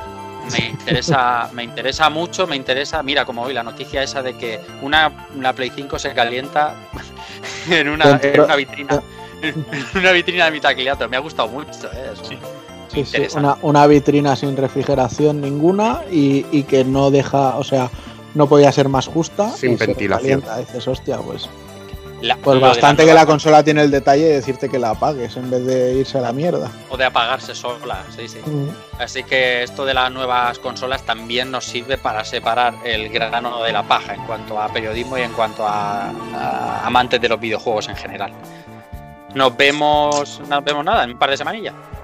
Pues venga, Rafa, tío. Venga. Cuídate y nos Cuídense. vemos. Esto me da mucho miedo. Saludos.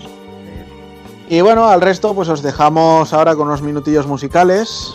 Hoy vamos a poner una pieza que bueno, si, si no contamos eh, Hanjuku Eiju, que es un juego que no conocen ni sus creadores, como aquel que dice, podríamos considerar Blue Dragon, que es el juego del que os vamos a dejar la pieza musical, el primer trabajo que Nobuo Uematsu realizó después de, de marcharse de Square Enix. Una marcha que recordemos además sucedió porque literalmente las oficinas de la compañía se movían de Meguro a Shinjuku y a él no le pillaba muy bien.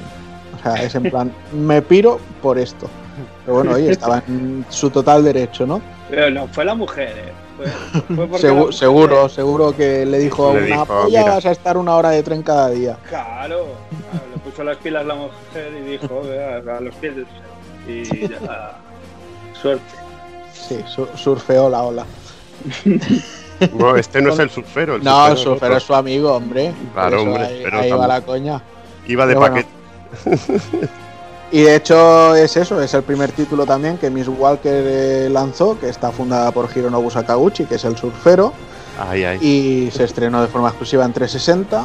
Y aquí, bueno, ya se nota la situación actual que tenía el músico con el, con el grupo que ya había fundado, que eran The Black Mages, que con los que reinterpretaban temas de, de la saga Final Fantasy. Aunque creo que para estos entonces o ya había montado los Earthbound Papas o estaba, o estaba en ello. ¿Earthbound o Earth Papas? Earthbound. Papas Earthbound es del Papas. 2011. 2011. Ujú. O sea, Ah. es, es- Pues entonces no, seguía con Black Mages. Porque esto fue por 2009, creo. eso no es.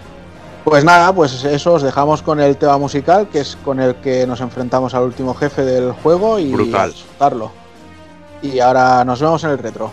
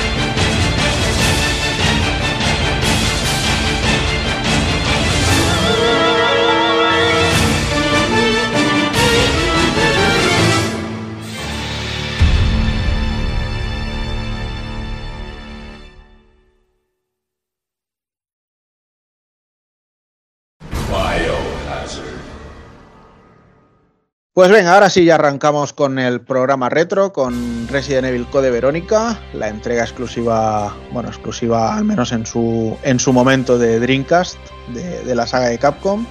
Y bueno, precisamente para hablarnos de esa exclusividad y del origen y desarrollo de este juego, tenemos por aquí al señor Evil, ¿no? Que nos vas a contar algo. Vamos, vamos a contar un poquito el, el origen de, de Resident Evil Code Verónica, porque hay mucha mandanga en, su creación y la verdad que cosas que también vas investigando y, y te sorprenden mucho. Eh, después del éxito de, de, Resident Evil, que fue todo un pelotazo, eh, sobre todo con la invención esta de, de, por la propia Capcom de lo que de lo que llamaría juegos survival horror, con esa etiqueta que tenía en Japón así en colores morados, tan bonita que bueno, que, que, si bien no era el primer juego de terror, eh, se marcaban un Capcom, como yo llamo, ¿no? Redefinían un género eh, y te ponían las bases del mismo. Eso lo, ha hecho muchísimas veces, con Final Fight, con Street Fighter 2. No inventan, pero los tíos te hacen una jugabilidad que todo Dios luego le copia. Y eso es lo que, lo que hacía muy bien esta compañía. Y en 1998 Capcom publicaba Resident Evil 2 para PlayStation. Eh, es un juego que para mí en, en su día puede definir la primera vez que tuve esa sensación de hype que llamamos tanto ahora, que tanto hay ahora. Eh, la tuve, pero quizá la que recuerdo más a lo bestia, porque llegué a encargar el juego americano para poderlo jugar antes, porque me había dejado tan buen sabor de boca el, primer Resident Evil. Que, que, quería jugar el Resident Evil 2 eh, nada más salir. Aparte que salía la versión japonesa y la americana prácticamente a la vez y el Resident Evil 2 eh, en aquellos tiempos no se solían traducir las cosas al castellano, eh, ya pillar la versión americana, jugarlo a 60, a 60 hercios y, y, en inglés, pues era ley. Era ley. Y bueno, no, nos volaron la cabeza los cabroncetes. No sé si vosotros estaríais muy peados en la época de, de llegar a ese extremo, pero. Yo estaba, mí... o sea, yo estaba peado porque llevamos, llevamos meses eh, con las revistas enseñando, o sea, enseñando uh. Resident Evil 2 y todo esto. Y luego hubo, hubo, una temporada que no, que no hablaban de nada de Resident Evil 2. Y luego, claro, uh. luego resulta que, que, fue porque fue la época que rehicieron el proyecto de Resident Evil 2. Ahí que está. primero era el tema del Walker, eh, se veía una ciudad con rascacielos de, de, Bueno, una ciudad con rascacielos normales en vez de una ciudad con, con casitas bajas y todo esto. Y claro, ya, dejaron, dejaron de hablar de ello y al cabo de un tiempo salió el juego y claro, eh, primero dices, hostia, esto no me suena de nada, pero es que claro, jugabas el juego y es que flipabas la historia que tenía, el, el tema de los dos personajes y todo esto y, y acababas olvidándote del, del, proyecto anterior. Yo es que te voy a ser sincero, yo en esa época eh, estaba por temas de verbatim. Uh y entonces no, no, tenía problema ni, ni, exceso de hype porque no, no, daba abasto. Además estaba muy en plan, venga, la, la, locura japonesa que haya salido esta semana. En cuanto llegaba a las redes de distribución de allí del Mercado San Antonio, sí. cazaba, hacía clonadas de verbatim y, y a ir tirando. Entonces, bueno, fue una época, la verdad, que que visto en perspectiva no, no, valió mucho la pena porque sí ahorraba en juegos, también es que todavía estaba estudiando y tampoco daba para mucho, pero realmente no aprovechaba ningún juego. ¿sabes? O sea, así como uh. previamente los cartuchos de Super los exprimía tanto, tanto, tanto, aquí al final, como era coger un juego y tostarlo con la grabadora y tenía bobinas y bobinas y bobinas, pues no te daba tiempo a veces ni, ni, de poner un juego, lo ponías, lo probabas decías, pero ¿qué es esta mierda de intro? y lo quitabas. Entonces fue una época un poco así para mí. Pero sí, el yo, Resident Evil 2 cayó. Yo lo que te puedo decir es que encargué tres, que pillé uno para mí, otro para Jordi y, otro para Roberto. O sea que imagínate cómo estábamos los tres. Estábamos que, vamos, deseando tenerlo. ¿Y tú qué, Dani? Yo en el momento, yo, tardé, yo estaba más en la sintonía de, de Taco Kun. Yo estaba que ya no estaba con los verbatim, yo ya estaba, era más pro, estaba con aquellos CDs que eran negros por debajo y todo. y, y, sí, era un poco en plan, tenía mucho acumulado por jugar y, y tampoco le prestaba especial atención. Además, eh, yo tardé, yo tardé en entrar a la saga Resident, Resident Evil, tío, pero bastante, bastante. Y sí, ¿qué? ¿Tú qué te cuentas de Residos? ¿También estabas hipeado o nada? Sí, lo que pasa es que yo en aquel momento lo que era exportación, nada. eh, esperé a que salió en España y el hype era tremendísimo. Bueno, en mi saga fetiche, el Resident Evil 1 me dejó un sabor de boca buenísimo y esperaba esta segunda parte como agua de mayo. Y la verdad es que se disfrutó muchísimo y es muy, muy recordado por la gente en general. Normalmente hay más gente que le gusta Resident Evil 2 que, que el original incluso. Y, fijaos que en su momento se empezó a desarrollar para Saturn por la compañía Nestech, quien se había encargado del port de la primera entrega de, de la saga para la, la 32 bits de Sega. Eh, que la primera parte de la saga, la verdad que no, no defraudaba en Sega Saturn. Además, creo que tenía un modo survival. Yo no tengo esta versión, pero recuerdo que, que se decía mucho: hostia, está muy bien que tiene un modo, un modo así especial de batallas que puedes ir haciendo y está divertido. Y, y mira, eh, empezaron la Saturn a- aquí, igual que aquí no tenía un mercado nada bueno, en Japón la verdad que estaba funcionando muy bien y era normal que, que Capcom apostara por, por sacar una versión de un juego que se iba a vender mucho. Mm. Y con el curro que tenía aquel de, de traspasar a Saturn los polígonos, que eran como cuadrados y eran como Uh. dos triángulos enfrentados, bueno, un lío de la hostia. Era un lío de la hostia, pero bueno, eh, era también mezclaba los escenarios renderizados Sí. con polígonos y te daba un poquito más de juego. Sí.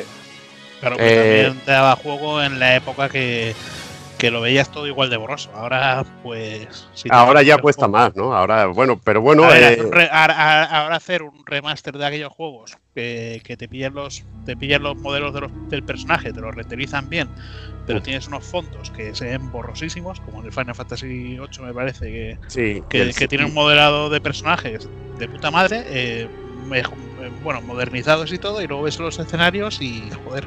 Pero eso ya es perrismo de las compañías, porque lo que tendrían Claro. que hacer es mm, volver a hacer las imágenes y, hacer, y actualizarlas. Bueno, Y ese es el mismo que pasa aquí problema. con lo, lo mismo que pasa aquí con, con el tema de los vídeos. Pero eso se Bueno, llama inversión y dicen, hostia, no merece la pena. Y al final pasan esas cosas. A mí una de las cosas que, que me vuela la cabeza es esto de Nestech. Es lo, es lo que disfrutamos, ¿no? Cuando preparamos... acabo de enterar. Dime. Que yo me acabo de enterar ahora leyendo. Sí, a mí estas cosas me, me vuelan la cabeza y es lo que me mola al investigar cuando preparamos un programa y hacemos estas cosas, pues muchas veces pues te sorprende. Y Ya en este caso la compañía Nestech eh, tiene su origen en la compañía Gao Entertainment, una desarrolladora que había trabajado con Sega en Mega Drive con titulazos como Ranger X o Soleil. O sea que imaginaos, cuando descubres que esta compañía es la que está detrás del Resident Evil de, de, de- de Saturn y luego estaría al cargo de desarrollando Resident Evil Code Verónica, pues flipas mucho. Y realmente son cosas que molan. Eh, Next Entertainment se conoció inicialmente como GAU y dos años después de su fundación se transformó en Nestech y fue comprada por Sega en 1997, pasando a ser independiente en el 2003. Eh, dicha compañía trabajó desarrollando juegos para Sega, Capcom, Takara, Taito, Atlus y Square Enix. O sea que era una típica compañía, como hay muchas, que, hacían muchos, muchos juegos por encargo. Y la verdad que, que lo hacían muy bien. Pero estuvo sobre todo muy ligada a Sega. Eh, parece que en, en su momento ser que el resultado de Resident Evil 2 en Saturn mm, no fue del todo satisfactorio para Capcom, por los problemas a la hora de desarrollar, sobre todo para la consola de Sega. Y decidieron cancelar esta versión y centrarse en dos nuevos proyectos de la saga, uno que llegaría a ser numerado y otro como spin-off. Así nacieron Resident Evil 3 y Code Verónica, que se empezaron a desarrollar en paralelo. Eh, aquí hay mucha leyenda urbana que yo recuerdo de la época. Sobre todo cuando hablabas del puteo que hacía, el posible puteo que podía hacer Sony a, Sega, los maletines que son tanto siempre se, se hablan ahora de, de las exclusividades y todo eso. Y siempre se hablaba de, de que, bueno, de que Sony había llegado un trato con Capcom y tenía tres Resident Evil asegurados numerados por contrato, de que no podían sacarlo a Saturn por estos contratos, pero al final son políticas de compañía, de ver la plataforma que ha vendido más, dónde pueden vender más el juego, y yo creo que esa es la versión buena. Porque yo tenía entendido, sí. yo tenía entendido que Sony le pidió a, a Capcom que el que el Resident Evil 3, el Nemesis en sí, que no fuera un, un spin-off, sino que tuviera el número, porque, porque querían que los Resident Evil que hubiera en la consola, pues que todos tuvieran una numeración para distinguirse mejor y esas cosas, para como Sí, para, para no más, hacer para cosas fuera, exacto, o sea, para, para seguir vendiendo más y aprovechando el, el tirón de la saga. Pero eso se ve que fue más bien cosa de Okamoto, de, de uno de los productores generales de Capcom, Mm, mm. que bien conocéis, que cogió y, y dijo, hostia, esto tenemos que sacarlo como... Lo tenemos que sacar como una numerada. Ahora vamos a explicar un poquito, vamos a hablar un poquito sobre eso, porque hay una entrevista documental a Shinji Mikami que se Que conoce. fue el puteado. Que fue Sí. puteado. Ahí está, como Beer of the Survival. Y en este comenta que Resident Evil 3 en principio era un proyecto dirigido a los fans más hardcore de la, de la franquicia y que tenía un espíritu indie en su desarrollo. Pero Capcom quería un juego numerado y se tuvieron que cambiar muchas cosas para satisfacer y llegar a un mayor número de jugadores. O sea que en principio lo que era Resident Evil eh, 3, el Nemesis, eh, iba a ser, a un juego un juego como dijéramos, un spin-off. Sí, bueno, más bien iba, iba a ser como si fuera una expansión del 2, ¿no? Como aquel que Ahí dice. está. Ahí está. Ah, hemos cortado a Hazard. Habla No, no, Hazard. no. Decía que, la, que la, puta- la putada no, no fue para no fue para, para, para Sega. Yo creo que la putada acabó siendo para, para Sony, porque joder, a- eh, acabamos teniendo el Code Verónica que para mí es mucho mejor que el, que el Resident Evil 3. El Resident Evil 3, bueno, como estáis hablando ahora, eh, se siente más como una expansión o como, como bueno, expandir el universo de Resident Evil 2 que como una continuación. A mí, la verdad, eh, eso de, la, de una ciudad que cada dos pasos te encontrarás una puerta va- para pasar de una calle a otra, pues, hostia, no me hizo, un- no me hizo mucha gracia, pero bueno, es lo que, lo que tenía que ser, porque claro, no puedes hacer zonas muy grandes. Y que acabas reapro- apro- reaprovechando mucho material que tienes. La historia es muy continuista ahí y no se la juega tanto como fue en Code Verónica. Que fue en otro lugar y los personajes, bueno, tenían otra historia totalmente diferente. Es Y un poco aparte- aprovechar el arco. Y que aparte habían en- enemigos reciclados del, bueno, de lo que hemos hablado antes, del prototipo de Resident Evil 2. Pero, pero fijaos que, bueno, este argumento se puede venir abajo con lo de que Sony tenía contratado de que los Resident Evil fueran numerados porque en la propia consola de Sony salieron spin-offs de, de Resident Evil. Con los, los de los de pistola, Survivor. los Gun Survivor y todo esto. O sea que en principio Capcom tenía un plan y vieron que podían sacar más tajada eh, creando una numerada en la consola que más había vendido. Que yo lo es eh, para mí es más bien una situación de lógica de compañía que otra cosa en sí. Y luego estaban las pajas mentales que se montaba el personal. Incluso se llegó a decir que Code Verónica era una disculpa de Capcom ante Sega y Nestech por haber cancelado Resident Evil 2 para Saturn. Había muy buena relación entre, entre Capcom y Sega en aquel momento. Y continuó sobre todo, se hizo a lo largo del tiempo, sobre todo con Dreamcast. Mm. Compañías que podríamos decir que no era ya ni una third party, era una second party en la época de. Sí, y sobre todo de la manera que apostó. Al final no se acaba entendiendo por qué no llevo ese 4 ahí y porque continuaba la historia y, era de la saga. Era muy continuista, era principal. Ahí está. Pero para mí, y- todo más bien parece ser una decisión de Capcom, de que Yoshiki Okamoto, productor de la compañía, eh, seguramente es lo que decimos, vio un beneficio mayor en tener la tercera parte en la consola de Sony. Sobre todo por lo que habían vendido de Resident Evil 2. Bueno, y de Y- hecho parece que no se equivocó, ¿no? Viendo luego cómo las ventas acompañaron a Code Verónica. Ahí está, pero bueno, también tienes que tener en cuenta que Code Verónica vendió de una manera burrísima para una consola que no tenía un parque muy, muy grande. Sí, sí, no, eso, eso tienes que eso tienes que tenerlo en cuenta. El salir, el salir al inicio de generación es un lastre en sí. Cuando tú ya tienes una base bestial, es normal que vendas muchísimo. Y eso es un poco putada, porque si Dreamcast hubiera tenido una base como la de una Sony PlayStation, tú no dudes de que ese Resident Evil Code Verónica, vamos, hubiera vendido gritones. O si hubiera salido en Play 2, en la época buena, imagínate. Es que es un riesgo muy bestia. Yo no me veo ahora sacando un proyecto así grande, ahora no se la acaban jugando. Eh, Lo que pasa es que fijaros que, bueno, ahora vamos a explicar un poco cómo funcionó el desarrollo del juego, que tampoco para Capcom suponía eh, un mal gasto, ¿no? porque en sí ellos no se encargaban del desarrollo del juego, sino que lo hacían unos terceros y ellos se encargarían de la parte creativa eh, de la manera que ahora os explicaré después, un poquito. Eh, que es una manera de que, es eh, una compañía que creó la propia Capcom ah, para bueno para hacer, dedicarse sobre todo a lo que era la parte creativa de los juegos una especie de, de concept de Mr. Fucking Businessman de Lina Fune pero bien hecho Bueno, Pero es, viene- como, es como un rollo de, del- de incuba- incubadora de startups, pero al revés, ¿no? O sea, Ahí está. Ahora yo saco, la- ya- yo saco las ideas y tú, y tú las produces. y tú las desarrollas. En este caso era el trato con Sega. De, hostia, queremos un Resident Evil, tenemos a una compañía que se encarga del desarrollo del juego, de la faena bruta, y nosotros nos encargamos del diseño de historia, de personajes y, y etcétera, y jugabilidad. En la mencionada entrevista a Mikami, este comenta que al final Resi 3, a pesar de ser numerado, cree que su calidad no es la suficiente que, que a él le gustaría para una entrega numerada y que Code Verónica, a pesar de no ser numerado, merecería serlo. Fijaros el espíritu, ¿no? Este está hablando eh, en palabras del productor de- del juego. Ya ves. Eh, A ver, yo, pero- estoy, yo estoy de acuerdo que el Code Verónica tendría que ser numerado. También es cierto que yo a Resident Evil 3 en su día no lo jugué.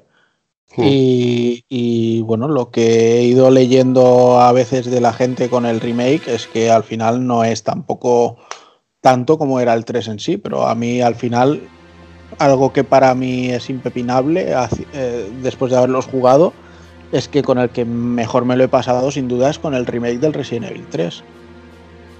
La, atmósfera y no sé, todo me, me- me cayó muy en gracia. O sea que Bueno, no sé. Ya, lo he comentado yo antes, que me lo he acabado, me lo he acabado ya por lo menos 7-8 veces. El, Sí, el es- Evil 3. Es que es, eh, no sé, a ver si te lo acabas más rápido, a ver si desbloqueas todo. Joder, está bien. Sí, pero como le faltaba alguna Bueno, yo- zona también. Yo creo Habla, que es Dani, diferente, que yo creo que es diferente eh, ver con perspectiva ahora estar hablando de un remake a lo que supuso en el momento. Sí, tam- también es Eh, cierto, claro. El, co- el control, eh, la diferencia, el salto bestial que había entre los títulos de PlayStation 1 y Dreamcast, que, que luego miraremos con ese rollo ya con todos los entornos en 3D. O sea, ver aquello en el momento te volaba la puta cabeza. O sea, aparte que, había- aparte que es el canto de cisne, ¿no? El último de, de ese- de su especie. El último de esa especie de, de Resident Evil a lo clásico, a lo de Play, pero hormonado. Sí, ultra hormonado, ahí está, ahí está.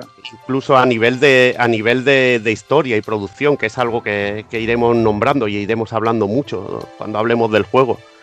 Eso es. Eh, y bueno, eh, la razón que comenta para que no fuera numerado el Code Verónica, aquí lo confirma más o menos de, lo confirma de, de una manera, es que las relaciones políticas entre Capcom y la compañía que licenció la consola, Sega, eh, fue una negociación y que por eso fue, no fue un título numerado, que esta negociación llevó a que fuera un spin-off, porque había muchas partes y muchos intereses implicados.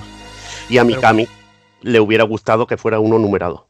Pero bueno, a ver, un spin-off eh, siempre acaba siendo algo que no, que no es canon en la historia, pero Lo que pasa es que este de es un Verónica spin-off es un spin-off con mucho canon.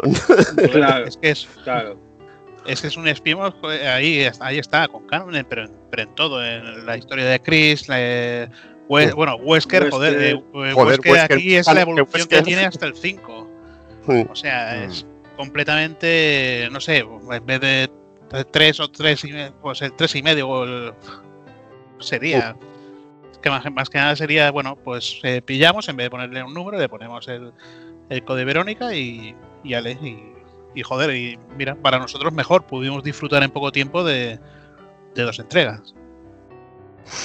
Y lo que os comentaba, que a pesar de no ser numerado, eh, tiene un peso en la saga importantísimo, que es lo que estamos hablando ahora mismo, sobre todo a nivel de a nivel narrativo y lo que supone dentro de, de lo que es la, franquicia Resident Evil. Eh, lo que hemos comentado, Nestes se encargó de la parte de programación y Capcom se encargó de la parte creativa a nivel de guion, diseño de personajes, dirección y producción. Eh, para la creación de Code Verónica, uno de los papeles más importantes lo tiene Flagship, que es lo que vamos a comentar un poquito ahora. Un nombre que os debe sonar dentro de la historia de Capcom y de incluso otras compañías como Nintendo.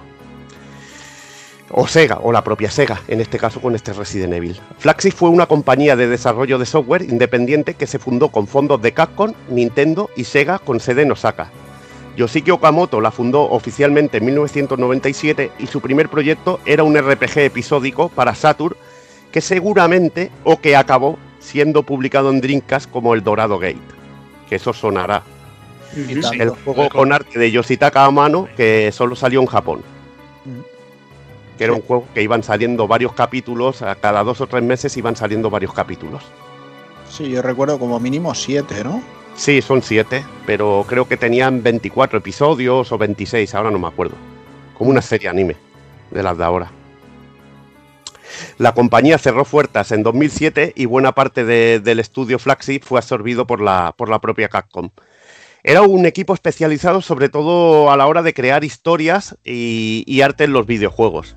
Y además de Okamoto, otro de los pilares era Noboru Sugimura, su objetivo era atraer personas importantes de otros medios como la televisión para mejorar la calidad de, lo que sería la narrativa de los videojuegos. Para Code Verónica, el propio Sugimura tuvo en su equipo para el guion a Hiroisa Soda, Junichi Miyashita, Akira Saka, Hideyuki Ishizeki y, y Yusuki Suzuki. Al inicio del proyecto, los nombres son un trabalenguas, tío. Hostia, chaval, estaba flipando que ibas a hacer un pleno, ¿eh? Patinaste ahí al final, pero Sí, porque creo que, creo que me lo apunté mal y todo. El apunte de Chuleta estaba mal apuntada. Al inicio del proyecto. Te hago la puta ola, tío. Me, ha, recordado, no sé si visteis el capítulo de South Park de los Chimpocomón. Cuando empiezan Hiroshima, Mitsubishi, Kawasaki, Pikachu. Pues un rollo así. Al inicio del proyecto se pensó en que Jill Valentine fuera la protagonista siguiendo una misión en Europa que se mencionaba en Resident Evil 2. Se quería perseguir también una historia sobre los fundadores de Umbrella con lazos con los nazis. algo que, oh. algo que desapareció, pero bueno, la historia de Capcom con los nazis es, bastante interesante si la aportáramos. Alemanes. Que Bionic Comando, ¿no? ¿Era? Ahí en Bionic Comando, que hay, ahí hay un lazo gordo. Hay un lazo gordo y los villanos iban a ser Hilbert y Hilda Kruger. Esta idea fue mutando como un virus, ahí, para valga la redundancia, y optó por Claire como protagonista. Algo lo que contribuyó indirectamente Hideki Camilla por el final B de Resident Evil 2, que daba la posibilidad de que Claire pudiera protagonizar el juego por la línea temporal. Fijaros cómo hilaban de fino, ¿no? En ese aspecto. Ya ves. Fijaros que hay, que hay sagas como Castlevania o Zelda que cuando se hizo luego las líneas temporales se nota se nota que no había ningún tipo de relación y se tuvieron que sacar muchísimas cosas de la manga. Pero veis como en Resident Evil sí que tenían todo bien atadito, ¿eh? Bien atadito y se iba ligando con bastante sentido. Eso también es muy importante y se nota. Eh, los Krugers fueron sustituidos por nobles británicos por la mala imagen que podría dar el tema nazi y su influencia en las ventas del juego, sobre todo en el mercado europeo. Aunque quedó alguna reminiscencia de, esta idea. No sé, esto es algo que a mí siempre me choca, ¿no? Porque siempre hablamos, hostia, los nazis en los videojuegos, pero luego los ves en, otras franquicias como Castle Wolfenstein. O la vida real. Sí, sí, o la vida real y, o incluso en series de televisión o en películas o en cine. Y no sé, Supongo que sería sobre todo ventas en Alemania o, por subir el rat de edad y cosas de estas, más de estos temas que, otra cosa. Sí, pero es políticamente más correcto, ¿no? Un noble británico que, no plantar allí un nazi. Ahí está, ahí está. Siempre es más, más blanco, ¿no? Queda más, no queda tan bestia. Sin tanta polémica. Ahí está, te evitas pero esa polémica a la vez podría ser publicidad, o sea, claro. Es que no, no sé si habéis visto una película que se llama La Ola. Mm, si no os la habéis visto, la recomiendo. Eh, básicamente es un, profesor de instituto en Alemania que bueno, pues acaba haciendo un experimento con, su clase porque bueno, los alumnos eh, dicen que bueno, que Alemania, que todo, que el mundo de fuera siempre está recordando a Alemania, lo que hicieron. Y claro, ellos ya no son esa Alemania y que no volverían a hacer lo mismo, no volverían a ganar la misma de esta y al final es como un experimento social en el que, en el que se integran un poco en lo que era aquello. Y, un poco la, cosa que te da a entender la película es que en, en Alemania todavía duele mucho y, y duele mucho que, que el, que el resto de países tengan esa impresión sobre ellos y por eso yo creo que es muy tabú el, el, tomo- el tocar temas nazis y cosas así. De hecho, bueno, eh, ya, ya no solo esto, o sea, yo, he- yo he trabajado en empresas y, y a veces la nomenclatura en sí de, de un producto acababa siendo SS y te decían que pusieras otro tipo de nomenclatura porque, claro, podía ser eh, un rollo para que, que cuando entraran los alemanes a, a la página de este producto que tampoco les, les causara, dices, hostia, es demasiado quizá el, el duelo que tienen con ello, no lo sé, pero, pero parece que sí que les afectaba mucho. Ujú. El arte del juego fue liderado por Satoshi Nakai, también encargado en el proyecto de Resident Evil 0, y él mismo dio la idea de la ambientación nazi por el diseño de los uniformes de los miembros de Umbrella, aunque luego eso se fue, lo dicho, relajando y cambiando por, por otra idea para que, que no tuvieran ningún tipo de, de problema. Como ayudante de producción eh, podemos destacar el nombre de Atsushi Inaba, procedente de Iren y SNK, que entró en Capcom al ver un anuncio de trabajo en Games y su ilusión era trabajar en, en un Resident Evil. Ya y ves. bueno, oye, Bueno. dime, dime, dime, comentad. No, No, digo bueno, que, que ya ves, es curioso, ¿no? El, el que arrancase por aquí. Para que veáis. Yo quería añadir un par, bueno, un par de cosas que, bueno, el juego Añade, añade. Que, que el juego tenía, bueno, tal y como lo empezaron, tenía tres betas. La primera, bueno, el traje de, de Claire era muy parecido al que tiene ahora. Luego salió una segunda beta que, que era la, la misma ropa que tenía en Resident Evil 2, pero en vez de llevar los, pantalon- los pantalones por encima de, de los pantalones ciclistas, llevaba una falda.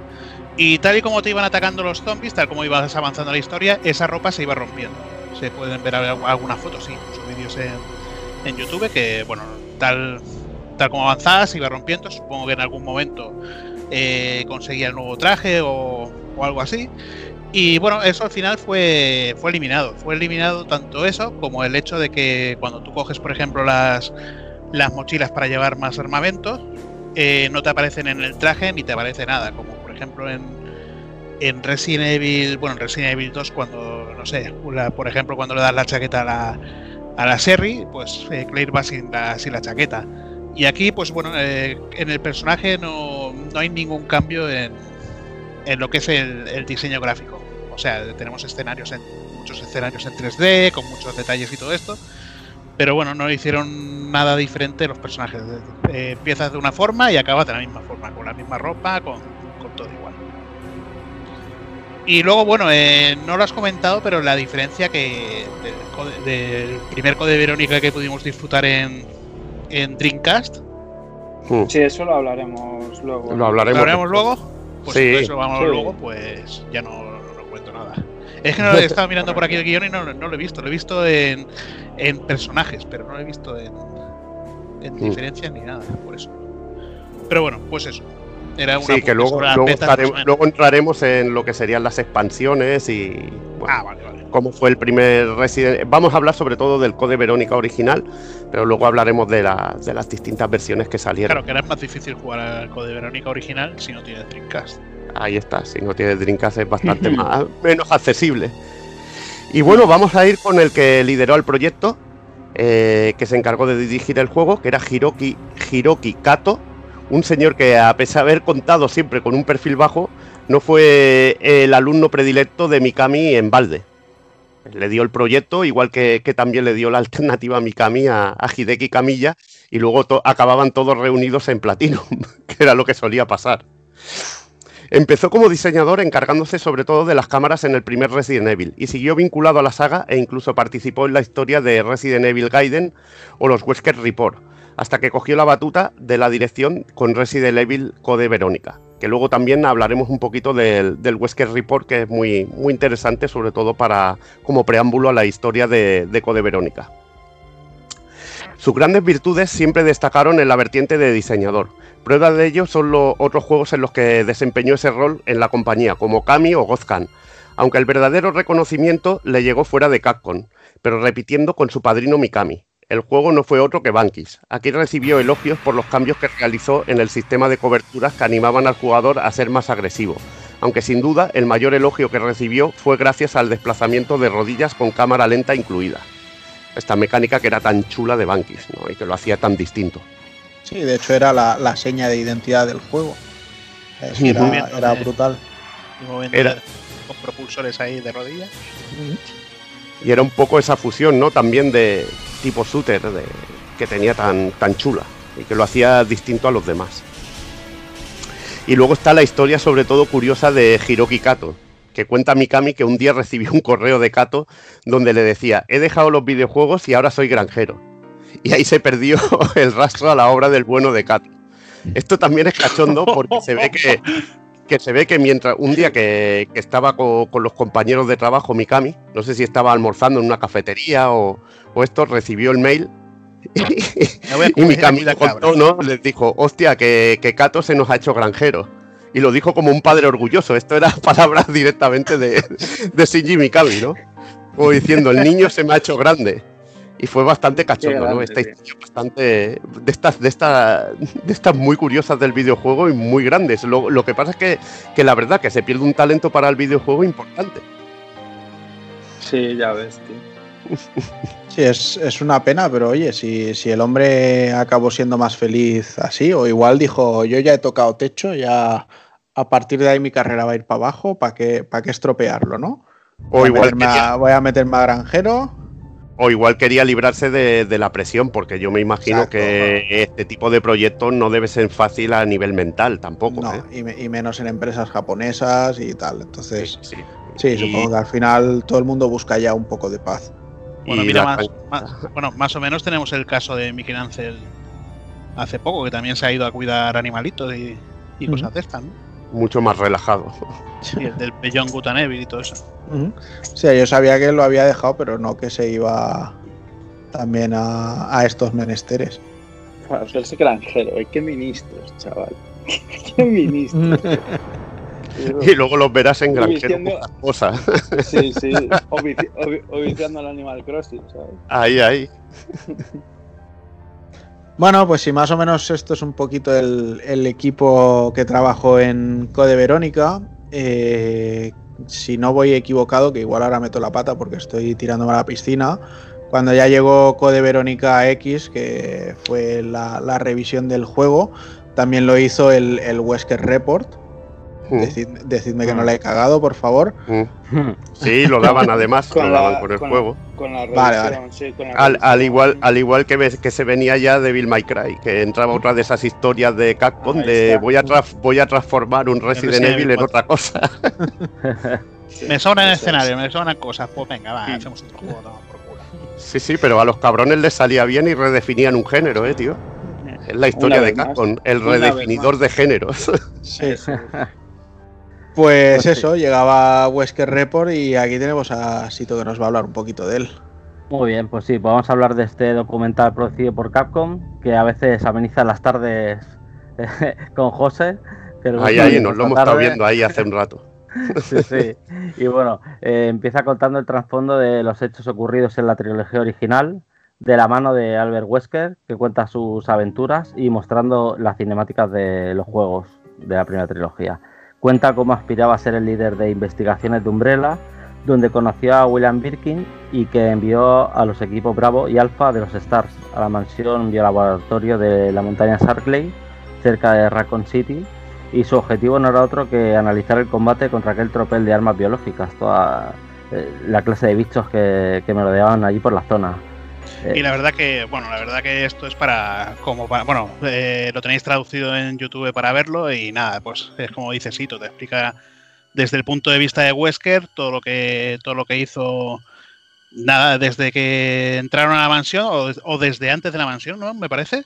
Sí, desde Sí. antes de la mansión, cómo se crea un Sí. poco el, Cómo se el crea el equipo alfa y- alfa y, sí. y cómo los Claro. usa como, como sujetos de prueba. Es que mola, mola porque estás viendo el punto de vista del que maneja los Claro, hilos, ¿no?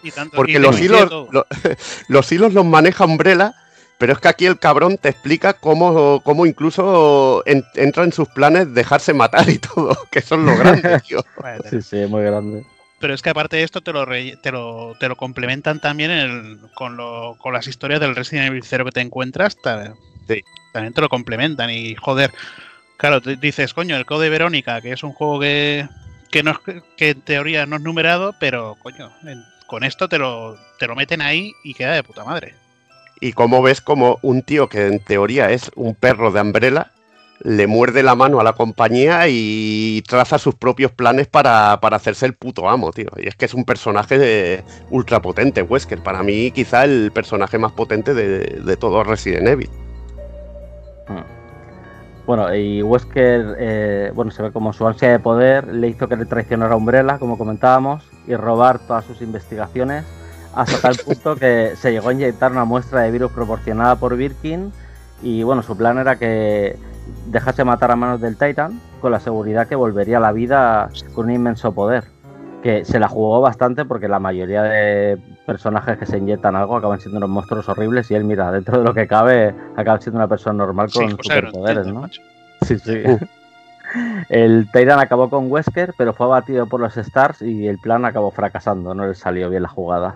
Sí, porque su plan, el plan completo era que el Tyrant acabara con Chris Redfield, Jill Valentine, etcétera, y tener más datos de pruebas de, de las armas biológicas, de los que conoceremos como Bow. y bueno, Birkin fue asesinado a manos del grupo de Hank, sigue contando la historia, y aunque antes se inyectó una muestra del G-Virus, en esta ocasión, convirtiendo su cuerpo en un ser grotesco y poderoso. Este no tuvo tan buena suerte como, como el bueno de Albert.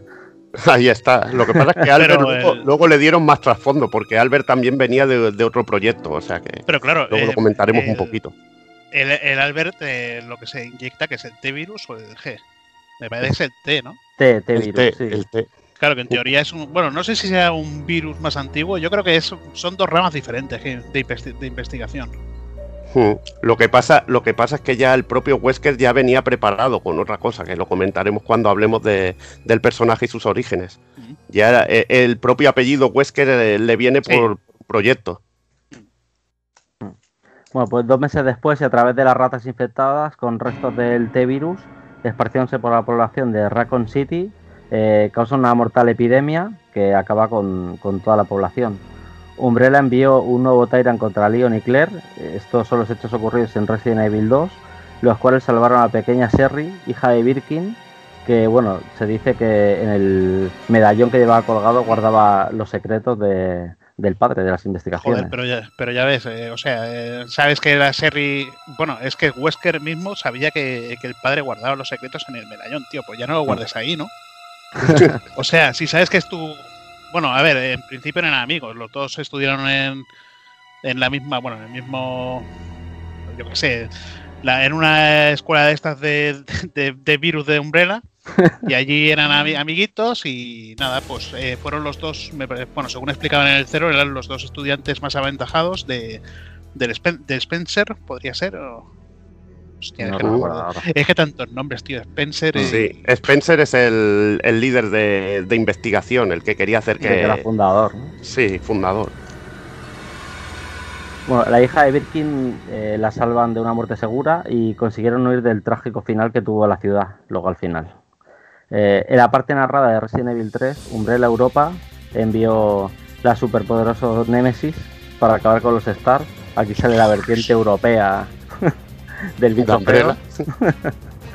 Y dirá que es el arma más devastadora creada por el laboratorio y que crea a mí personalmente una tensión máxima en el juego. Ahí lo tienes en la nuca cada dos por tres. Aparte que que no- era, era un Tyrant ya modificado para que tuviera algo más de inteligencia. para que no fuera un arma ahí sin inteligencia ninguna. Con lanzamisiles, con lanzallamas, con todo lo que todo lo que pillaba. Bueno, Ya yo ves, creo que son armas que arsenal. Y, co- y sobre todo con obsesión contra los Stars. o sea, bueno, programado, programado así, digamos. sí, Sí, pero programado para decir solo una palabra, ¿no? Star. sí, sí, Claro. estaba programado para No, matar. no, decía dos, Stars. decía Stars y decía. Ah. Y- o sea, eran dos. Bueno, en la escena aparece Ada Wong, una espía de Umbrella, que es enviada para recuperar el G-Virus, eh, utilizando al enamoradizo de Leon, que sucumbe a sus encantos con cuatro encuentros que tiene con ella, aunque ella sufre un final inesperado. Eh, cae al vacío y Leon enfadado lanza la muestra al mismo sitio donde el oportuno de Hank eh, recupera la muestra. Le aparece allí y bueno, trabajo bien hecho, ¿no? Ahí, ahí. No, hombre, tenía- me parece que tenía que recorrer la, sal- la- eh, la- o la, la conseguía al principio del modo Hank o, o tenías que llegar al final. No, al final era para huir con el helicóptero. Pero eh, me parece, Eida trabajaba, ¿era espía de Umbrella o era, o era espía de, No, era de Wesker. Wesker, no? Era de Wesker. Que ya ves, vaya vueltas que da.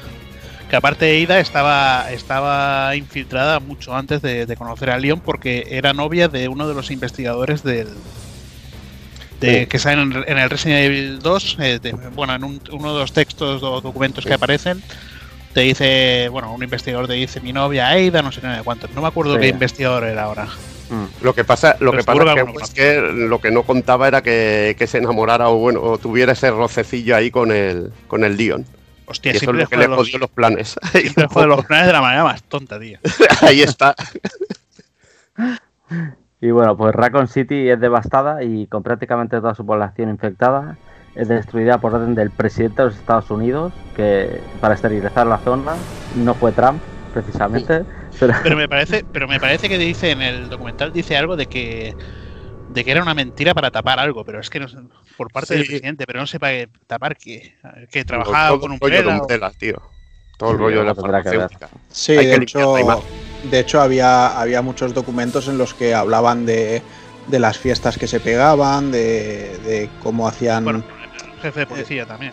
Sí, exacto. Había muchos eventos privados y cosas así donde lo negociaban todo y, y sí, es básicamente para tapar, para que no se descubriera todo ese pastel.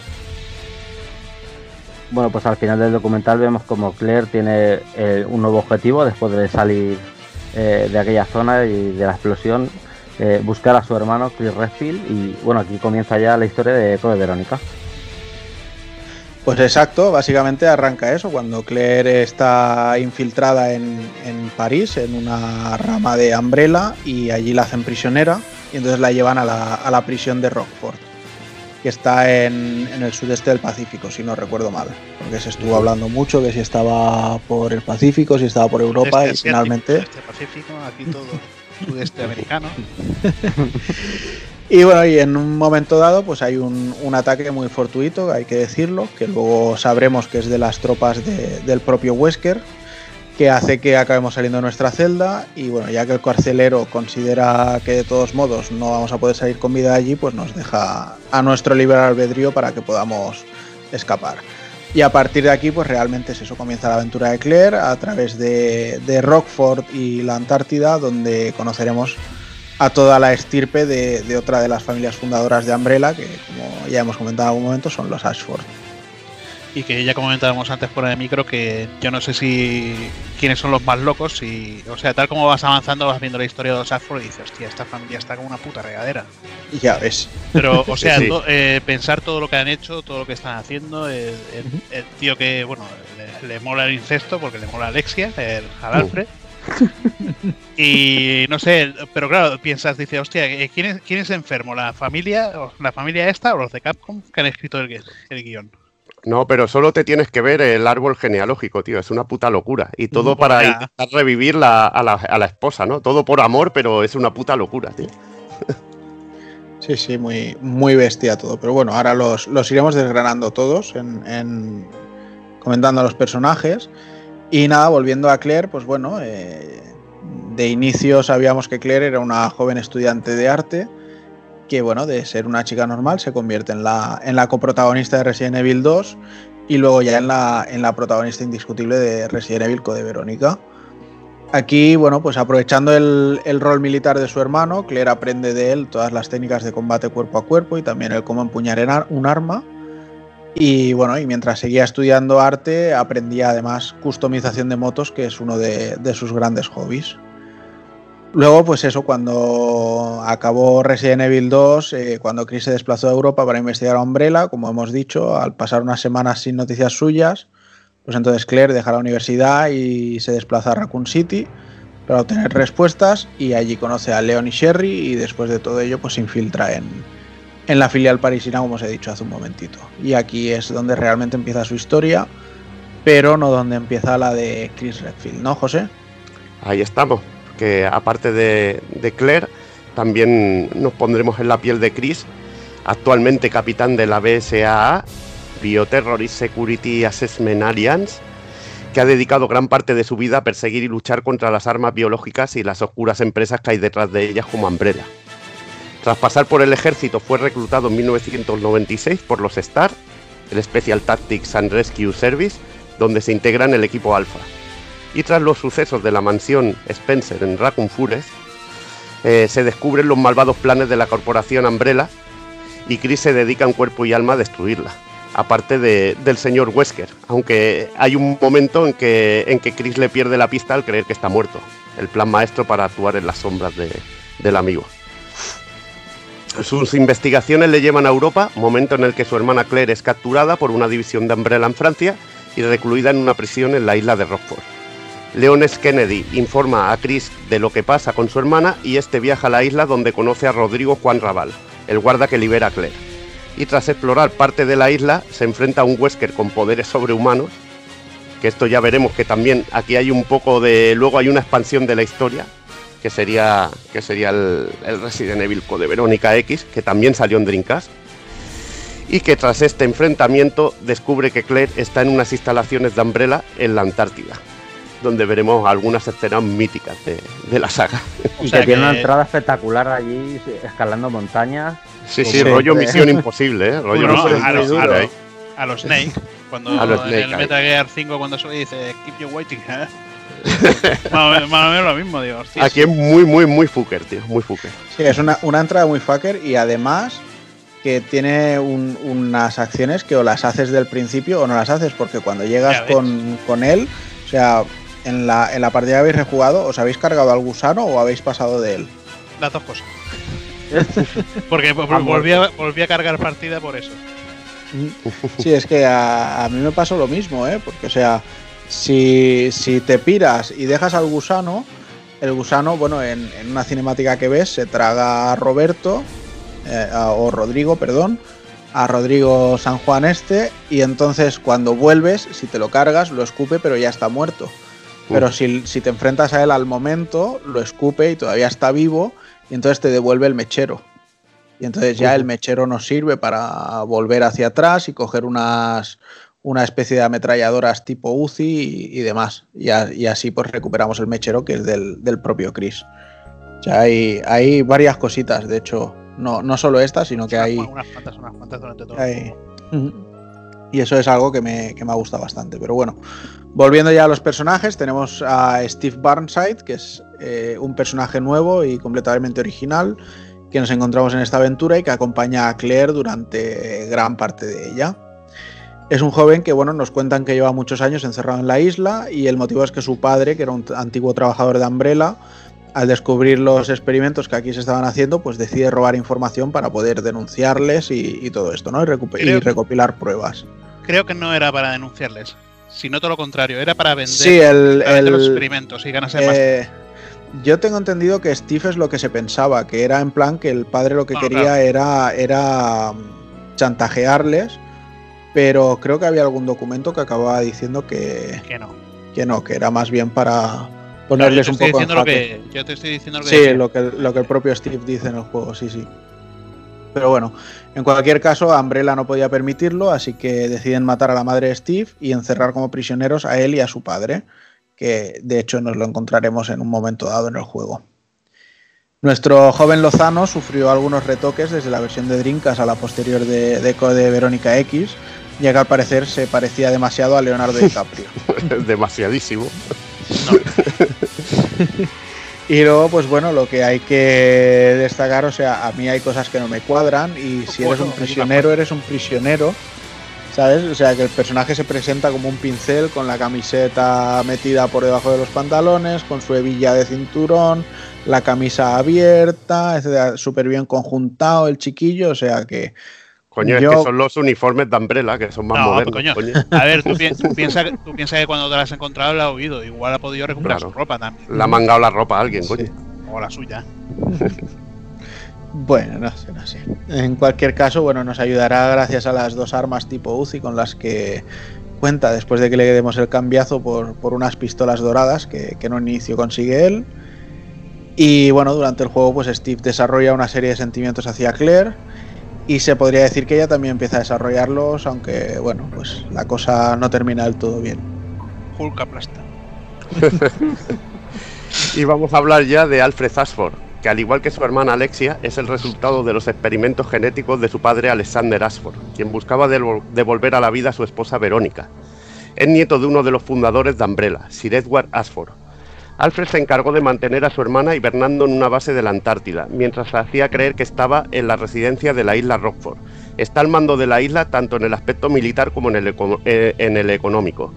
Luego, ¿qué pasa? Pues que la isla es atacada por, por el señor Wesker y, y la lía bien parda y el señor, y el señor Alfred pierde totalmente la, la cabeza. Yo Sufre creo un trastorno disociativo y vela por la seguridad de su hermana de una manera brutal. Dime, yo creo que, o sea, yo creo que si, si conoces que una tía está intentando destruir a Umbrella Hmm. y, que, y, que, y que su hermano es el tío que se ha cargado a, Umbrella en Raccoon City, Hmm. ¿para qué coño te, lo- te lo llevas a, a una, a una base prisión en el que en el que tienes experimentos importantes? Sabes que Hmm. tarde o temprano la, la va a liar alguien. Y se lía. Y, Y se se lía. Pero por alguien que quiere chorizar una investigación. Sí, bueno, lo típico.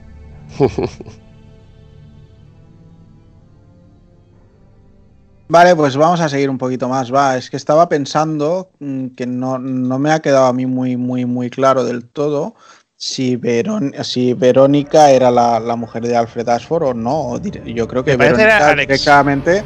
No. o sea, de- es, la esposa de Alexander. El Alfred es el, el Alfred, eh, bueno, Edward, sea- perdón. Edward es el, dijéramos el abuelo, que sería Edward el es el fundador. abuelo, exacto. sí, eh, y exacto. Alexander es el padre y Alfred es el hermano de Alexia. Sí, correcto, con lo que Verónica eh, está antes de, de Alexander y de primera. Alfred. Sí, Ahí está. primera- primera- Sería su madre. Mm, Sería su madre, Es la madre. La madre pues, de Alexander. sí. Mm, No, bueno, sería la, la madre, de Alfred y Alexis. la esposa. La esposa de Alexander, sería la madre, la madre Madre de mía. Alexia y Alfred, coño. Madre Yo- mía, Dios familiares. Yo creo que Verónica es fundadora de, o sea, es la, la- Vamos a ver. Es fundadora pero esposa de Alexander. Es la mujer de Pero aparte- suegro. Pero aparte el, el Alfred este tiene. El Alfred este tiene la risita esa, tiene. Joder, macho, se te mete en la oreja y dices, joder, macho, me dan ganas de matarlo ya directamente. Aparte el tío es tonto como. No sé, yo creo que es el tío más tonto de toda la, de toda la saga. ¿Hay, al- hay alguien más tonto que este? Porque vive allí solo. el Bueno, pobre está un poco trastocado, está trastornado. Claro. Bueno, sí, bueno, por lo que veremos en el próximo personaje, más o menos. Sí. Pero bueno, te voy a decir Bueno, que yo me he que- quedado, me he quedado todavía ahí, ahí con lo de Verónica, ¿eh? pero bueno. Bueno, eh, te ahora puedes mirar por el estamos- genealógico de la familia Ashford. Claro, estamos Sí, vamos a confirmarlo, eso lo voy a confirmar. Venga, mientras yo hablo, mientras yo hablo de Alexia, míratelo, va.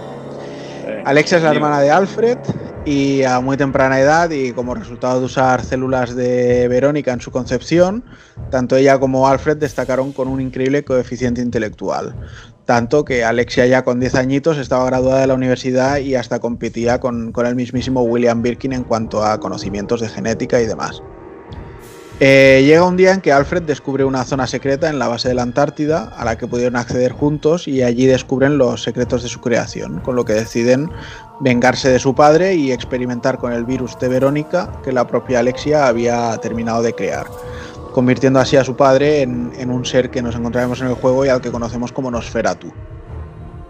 Luego más tarde ella misma se inyecta una fórmula mejorada del virus y debe quedarse en éxtasis durante 15 años, ya que bueno, dice que eh, estando criogenizada eh, al, a las células ir todo el, metabolismo más lento y demás, es una manera en la que su cuerpo y su propio metabolismo puede absorber y controlar el virus. Entonces, bueno, pues le dice a su hermano que, que necesita estar 15 años, eh, eso, criogenizada.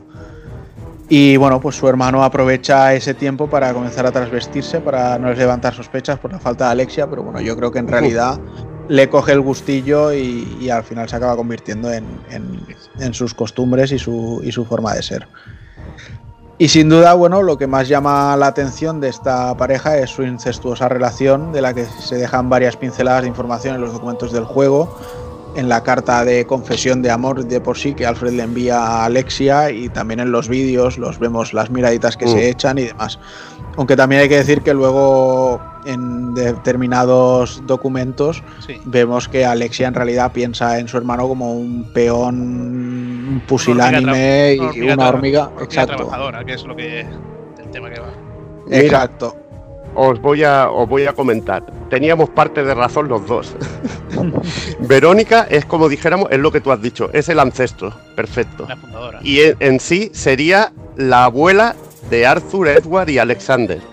Pero también a su vez, como se saca un clon de ella, es la madre de Alexia y Alfred. es Directamente. que el rollo va el, el padre, rollo va- el padre es desconocido. Claro, Este- el rollo de la familia va de eso, de incestos y. Claro, sí, es sí. que a- Ale- Alexia y, y Alfred nacen en un experimento en el que el padre, o sea, Alexander, Mm. eh, inyecta las células de la propia Verónica, en, un Verónica, cigo- en- un cigoto de, de una mujer desconocida.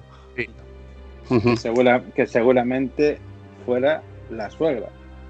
Y la prima segunda por parte del cuñado. Es que menudo puto espectáculo, chaval. No, muy retorcido, pero bueno. Da pa' culebrón. Pero es así. Joder. Eh, Eh, pero Verónica es, es que esto perfecto de la familia. Ashford. sería más fácil si les hubieran puesto otros nombres, o sea, Sí. que el padre y el hijo no se llamen Alfred y Alexander, que se llamen Paco y Manolo, y la hija se llame Enriqueta. O sea, porque La tía Enriqueta, pero Enriqueta Ale- sería Alex, Alexander, Alexandria y, y Alfred. O sea, no, no. es que yo creo que todos los, todos los casi todos los nombres de los malos empiezan por Al. Alfred, Mm. eh, Albert, Alexia. Sí. Al. Pero con Enriqueta quedaría fatal, ¿eh? Y quién Sí. hay más malvado que Alf, tío. O sea que. Co- Codename Ashford. Pues tampoco sonaría mal. Codename Oxford. Pues no, pero queda mejor Verónica. de Enriqueta. Bueno, va, dejemos de desvariar y vamos a seguir y cuéntanos qué más. Va, ¿con quién nos hablas ahora? ¿Con Albert Wesker? Y hablamos con Wesker, que fue un niño secuestrado por Umbrella, que formó parte de un proyecto llamado W, en el que se buscaba mejorar la raza humana. Todos los niños recibieron el apellido Wesker, que es el apellido del director de este proyecto. Al fundarse la unidad especial Star de la policía de Raccoon City, Wesker se unió como capitán del equipo Alpha a modo de doble agente para poder filtrar información a Umbrella sobre las investigaciones de la policía. Aquí conoció a Jill Valentine, Barry Barton y Chris Redfield, mientras se buscaba su propio plan para, fuera incluso de. Era como dijéramos, el agente doble triple, porque iba a su bola, pero se marcaba ahí unos postureos buenos, el cabroncete. Decía, sí, sí, estoy trabajando para Umbrella, pero en verdad estoy buscando esto para mí. O sea que es un grande. Tras su famosa traición en Resident Evil, se le da por muerto. Envuelto en las sombras, Albert Wesker se decide a atacar la isla de Rockford a finales de 1998 junto a una de las empresas rivales de Umbrella, HCF, Hyde Capture Force. Su objetivo era conseguir muestras del T Verónica, del virus T Verónica, que había sido creada por Alexia Ashford. Para liarla bien, desata el T-Virus en la isla y alguna que otra criatura de pesadilla para aprovechar el caos como buena ratilla y mangar, las preciadas muestras. Lo que no esperaba era toparse con los hermanos Redfield. Bueno, y volvemos un poquito a la familia, esta vez eh, con Alexander Ashford, Hmm. que es el padre de los gemelos, descendiente directo de Verónica y hijo de Edward Ashford, cofundador de Umbrella junto a Oswald Spencer y James Marcus. Nosotros en el juego directamente lo conoceremos como Nosferatu y veremos algunas eh, notas como mucho, pero básicamente a él le vemos como monstruo y tendremos un interesante combate contra él en el que dependiendo de cómo acabemos, un poco lo, lo que hablábamos antes también del, del, mechero con el gusano, ¿no? Que algunas cosas sucederán de forma diferente en, la parte final del juego si este Nosferatu nos envenena o no nos envenena. Y vamos con Rodrigo Juan Raval, del que hemos ya comentado algo, que nació en la isla de Rockford, que a posteriori fue comprada por la corporación Umbrella y la, la, compañía destruyó el pueblo y exilió a los habitantes. Para permanecer en su hogar, Rodrigo aceptó un trabajo de seguridad en la isla y capturó con su equipo a Claire en Francia, llevándola a dicha prisión, a dicha isla prisión. Tras el ataque del equipo de Wesker, Rodrigo resiste con su, con su equipo a pesar de que Alfred Ashford eh, no hace nada y al quedarse solo decide de liberar a Claire. Tras el escape de Steve eh, y de Claire de la isla, Rodrigo se encuentra con Chris Redfield de, de la manera que ha comentado un poquito Juanan antes, Y con el gusano. con el gusano. y el gusano. De hecho, hay que decir que, que el tipo este, el Rodrigo, cuando llega un momento que nos lo volvemos a cruzar con Claire, entonces le regalamos el mechero, por así decirlo, se lo damos, y como agradecimiento nos da el, alambre para, para que podamos eh, forzar los maletines, cosa que nos va a venir de coña. Y entonces luego cuando ya se encuentra con Chris, por eso podemos recuperar el, el mechero, porque inicialmente lo lleva, lo lleva Claire. Pero bueno, hay un personaje más que nos Sí. falta por comentar, ¿eh? y creo que Hazard quiere hablarnos un poquito de él. Pues sí, eh, no sé si os habéis fijado durante vuestra partida que de vez en cuando aparece un pequeño hámster que va pegando botes o va apareciendo en algunas escenas. Eh, la más destacada de todas es la que, la que encontramos en la Antártida, que hay un- una puerta de una taquilla que se va moviendo y cuando la abres pues, pues salta un hámster. Y pues bueno, en el modo... Me parece que es en el modo combate o modo... El modo, Modo especial- batalla. En el modo batalla, bueno, combate-batalla más o menos. Sí. Eh, eh, pues vas consiguiendo documentos del, del ratoncito este. Y bueno, si te fijas en el juego, pues por ejemplo, aparece cuando, cuando Claire la llevan a, a la prisión, también aparece cuando los soldados de, de Wesker atacan la isla. Va, va, va hablando en su diario de, de estas cosas, de cuando Alfred ataca a Claire, del Wesker y Claire cuando se encuentran cuando se encuentran, por ejemplo, en la puerta de la mansión, pues eh, detrás de una maceta se puede ver al, ratoncito. Cuando se destruye la isla de, Rockford, luego en el combate de contra el contra el Tyrant en el avión también se le ve detrás de un, de un sitio. Y bueno, va, apareciendo en diferentes sitios y tiene un diario diciendo, pues eh, la mujer de rojo ha sobrevivido, eh, voy detrás de ella o eh, me ha encontrado dentro de un armario, he saltado, pero la he- me he enfrentado a ella y al final he tenido que salir huyendo y, y cosas así. Son curiosidades que, bueno, mira, de- dentro de cabe, pues. Pues es Está una guay, locura coño. que Al, sí, no, al no. final el hámster va a ser el superviviente es supremo. el héroe, el, el héroe del juego, tío. Es el que ha sobrevivido a todo. Otra de las curiosidades que hay es que DIG, que es DIJ, eh, significa broma dentro del directorio. Eh, se refiere al hecho de que un bromista escribió este diario. Para que veas. Joder, pues yo Que ya te yo digo, me creo, enterado, yo me he enterado ahora, o sea, sabía que el hámster, por ejemplo, cuando antes del- de enfrentarte al Bandersnatch, al Bandersnatch o Thunderstruck, Ujú. digo yo, Bandersnatch, sí. Sí, El cuando mano loca. Cuando, sí, cuando te cierra la puerta el, el Alfred, pues se ve el, el ratoncito que pasa corriendo por debajo de la puerta hacia la zona esa. O sea, son detalles que, claro, tú te fijas un ratón, pero claro, no le das importancia y luego, pues, pues tiene su historia detrás. Y que tiene más apariciones en la versión X que en, en la original. No sé cuántas eran en total, no sé si eran. Era, era- era así o al revés? ¿O tenía más en la origen? Es que no lo sé. Yo creo que había leído que eran más en la, en la X. En la X. Bueno, sí, normal. Sí. Mm. Pues el fan De pero- hecho, ahora, ahora que has comentado lo del Bandersnatch, el, el Bandersnatch en sí es uno de los enemigos nuevos que encontramos en este título para la saga y tiene la apariencia como si fuera un- una especie de mini Tyrant, pero de color amarillo. de. Hay, hay- hay- hay que decir que estos mm, personajes están basados en, en- en el propio, eh, bueno, en unos bichos que se llaman Jabberwock, que vienen de, de los libros de, de Lewis Carroll, de, de Alicia a través del espejo, o a través del espejo a secas. Y básicamente, bueno, pues los bichos estos en, en ese libro lo que hacen es que alargan la cabeza y aquí, bueno, pues eh, han tomado un poco la referencia del concepto y lo que hacen es estirar el brazo. Pero creo que este y quizá el, el que es tipo anfibio son los únicos tipos de enemigos nuevos que hay en la entrega. Hay ¿no? una- bueno, hay unos cuantos. Por ejemplo, están los, los parásitos, que se tengan, o sea, los zombies con parásitos que, va- que están luchando contra zombies y le saltan parásitos y te dan por culo porque se te, saltan y se te Ah, pegan. bueno, es verdad, eso, eso me ha pasado una vez también. Cuando iba en la, zona zona de las polillas, de Sí, cuando, ahí. cuando con Claire están las polillas, bueno, a, a Claire de hecho le, le inyectan así como huevas o algo así, las va reventando, pero me acerqué con Chris por esa zona y me salieron dos zombies, eso que me saltó un parásito y dije, pero esto qué coño es. O sea, es como luego vi, como luego vi que por esa puerta ya no tenía que entrar porque estaba cerrada, volví a cargar partida porque dije me he cargado aquí a dos zombies para nada. bueno, es más que nada cuando, co- cuando coges la manivela en la- donde la tuneladora, Ajá. Sí. cuando coges la que salen zombies del hielo, pues esos son zombies son que te salen 5 o 6. Pues Sí. te llevan el parásito. Vale, yo es que no les di tiempo a, a enseñarme el parásito, creo. Sí que hacen referencia al parásito a Alien. Directamente. Mm.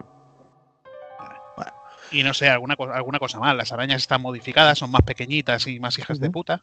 Aunque bueno, si le metes cuchillo, Tú a todo lo pasas por el cuchillo en este a juego. todo, yo creo que yo y hasta Evil, y no sé si siento. No, Pues mira, ahora, ahora que has dicho el cuchillo, vamos a hacer un, un pequeño repaso a las armas que tenemos en el juego, ¿vale? Por supuesto, arrancamos con el, con el sempiterno cuchillo, que yo la verdad es que no lo he utilizado nada, pero Hazard me, me has dicho que aquí va de, de fábula, ¿no? Es que yo lo llamo el cuchillo repetición, porque tú haces, das una cuchillada y en vez de dar una cuchillada hace te da tres o cuatro y depende cómo pilles al zombie, o sea, lo derribas al suelo y luego re- lo rematas. Y hasta, hasta los hunters, a cualquier cosa, a cuchillo, todo, todo a Joder. cuchillo. Es el mejor, eh, yo creo que es el mejor cuchillo de toda la saga. Joder.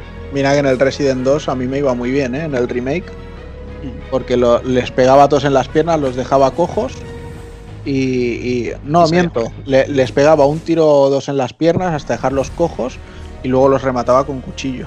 Pues aquí, mira, depende de cómo lo pilles, porque claro, eh, en otros en otros de la saga no me acuerdo, pero aquí, por ejemplo, el cuchillo te contra las paredes rebota. Ah, sí. Sí, es verdad. Pero bueno. Luego tenemos por ahí la pistola y la pistola mejorada. De hecho, para Claire la podemos mejorar con uno de los maletines, creo que es el que conseguimos en la mansión, al, al principio de todo. Pero necesitamos la, la ganzúa para abrirlo. No, me parece Y- que es en el, en el sótano donde tienes que poner el ojo al. El ojo, el ojo a la estatua para bajar Ah, sótano. vale, sí, puede ser. Es que yo tenía dos maletines antes de, de pillar la, la ganzúa. Ah, hostia, pues no sé. Y sí, uno, uno era ese y otro era el que pillas en el lavabo de, de la mansión. Pero bueno, si no es uno, es el otro. Sí. Y el de Sony Y- también. el maletín de Sony.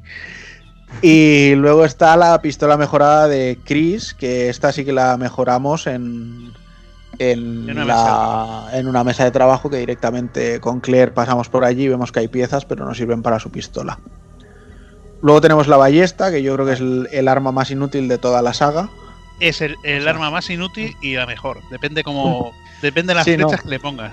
Desde luego, si tienes munición para ponerle flechas de fuego, eh, que son unos, una especie de explosivos que encontramos generalmente en los maletines y que nos sirven para cada 10, o sea, coger 10 flechas normales y convertirlas en flechas de fuego, va de coña.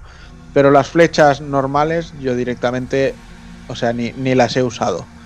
Creo que en, en alguna zona de estas de los Jabberwock lo que hacía era que les disparaba muy rápido tres flechas normales y luego una de fuego para reventarlos.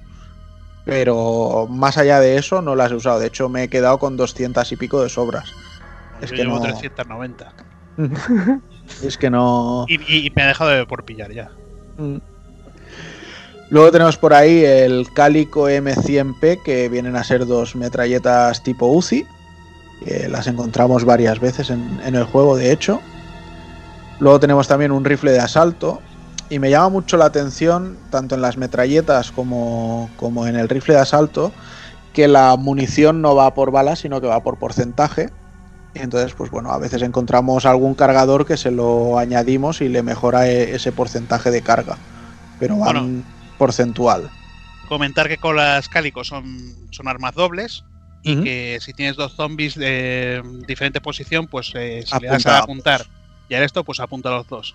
Mm, Sí, sí. No, es, es bastante útil. De hecho, yo me fui guardando la que te dan casi al principio del juego. En plan, en, en algún momento me hará falta y todavía la tengo al 50% y luego tengo otra entera al 100%. Si es que ya te digo que me pasa siempre que me voy guardando las cosas por si me hacen falta, para no quedarme Oh, corto y al final me sobra todo, pero bueno. Y luego pues tenemos también un lanzagranadas con diferentes tipos de municiones. Tenemos las de ácido, las de llamas, las normales de, de granada en sí y las de gasbow.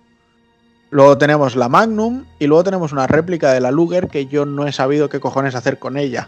Ya Al final me, me habe- me habéis contado ya fuera de micro que es un- te sirve para que luego te den unos extras en el modo batalla. Sí, desbloqueabas Pero a Steve. Desbloqueas a Steve. Ah, desbloquea a Steve directamente. Pero yo me quedo en el juego en plan, ¿por qué cojones tengo la réplica de la Yo Luger la esta llevo- si no yo me sirve de nada? Yo porque la he dicho Sito, porque la porque la, la llevo encima y estoy bueno, llegar al final eh, contra el último jefe y la llevo encima. Digo, coño, ¿qué coño hago en esto? ¿Se Pero- la tiro a la cabeza o qué? Pero así como con el extintor, desde el principio del juego tenía la sensación de que tarde o temprano haría algo más con él. Que por cierto, me gusta la manera de conseguir la Magnum, que tienes que hacer eh, cosas con Claire y luego hacerlas con, con Chris también. ¿Vale? Pero sabía que, no sé, algo me decía que, que el extintor serviría para algo. Pero con la réplica de Luger, ya te digo, me, me pilló a contrapié y no, y no sabía qué hacer con él. Es que yo creo que en, el- en este juego han, han expandido lo que es el tema de los baúles multidimensionales. Lo han expandido todavía más. Sí. Porque, por ejemplo, todas las armas y munición y todo lo que dejas con Claire, te los apare- puedes te usar apare- con- lo puedes con el usar otro. con, con Chris. Sí. sea, La que- putada, es que, la putada es que cuando te cambian de personaje no puedes coger Claro. lo que tuviera el otro encima. Entonces, claro, si vas a un boss y vas con el lanzallamas y. O sea, con el lanzagranadas y con la ballesta para las eh, flechas de fuego, pues el otro se queda sin lanzagranadas y sin ballesta. Sí. Lo que nunca he probado es, por ejemplo, eh, si puedes dejar la ganzúa. O el mechero. Esto, esto no lo sé. El, el mechero, al menos en los puntos que tenías que dejar todas las cosas para pasar sin que se cerraran las puertas, sí. Pero en un baúl no lo sé. Claro, para dejárselo al otro personaje. cuando Ujú. sepa. Y claro, bueno. también es dependiendo, por ejemplo, si te lías a pillar hierbas con, con Claire, pues igual en esa zona luego con Chris no encuentras hierbas. Sí, pero, bueno, las tienes también baúl, cambia, sí. sí. Pero bueno, como también cambia un poquillo las zonas por las que va cada uno. Sí. De hecho, me, me ha encantado la, la arquitectura en sí de- del mapeado. O sea, me Muy ha parecido muy, muy exacto, muy bien llevada, muy bien pensada y, y una manera estupenda de interconectarlo todo, pero que a la vez parecieran zonas diferentes para Claire y para Chris. Y de hecho, bueno, mira, esto me da un poco de pie para comentar las, las áreas que tenemos en el juego, las zonas en las que jugaremos. Tenemos la prisión, que es donde comenzará la aventura, y aquí vemos mucho rollo barracón y cosas así.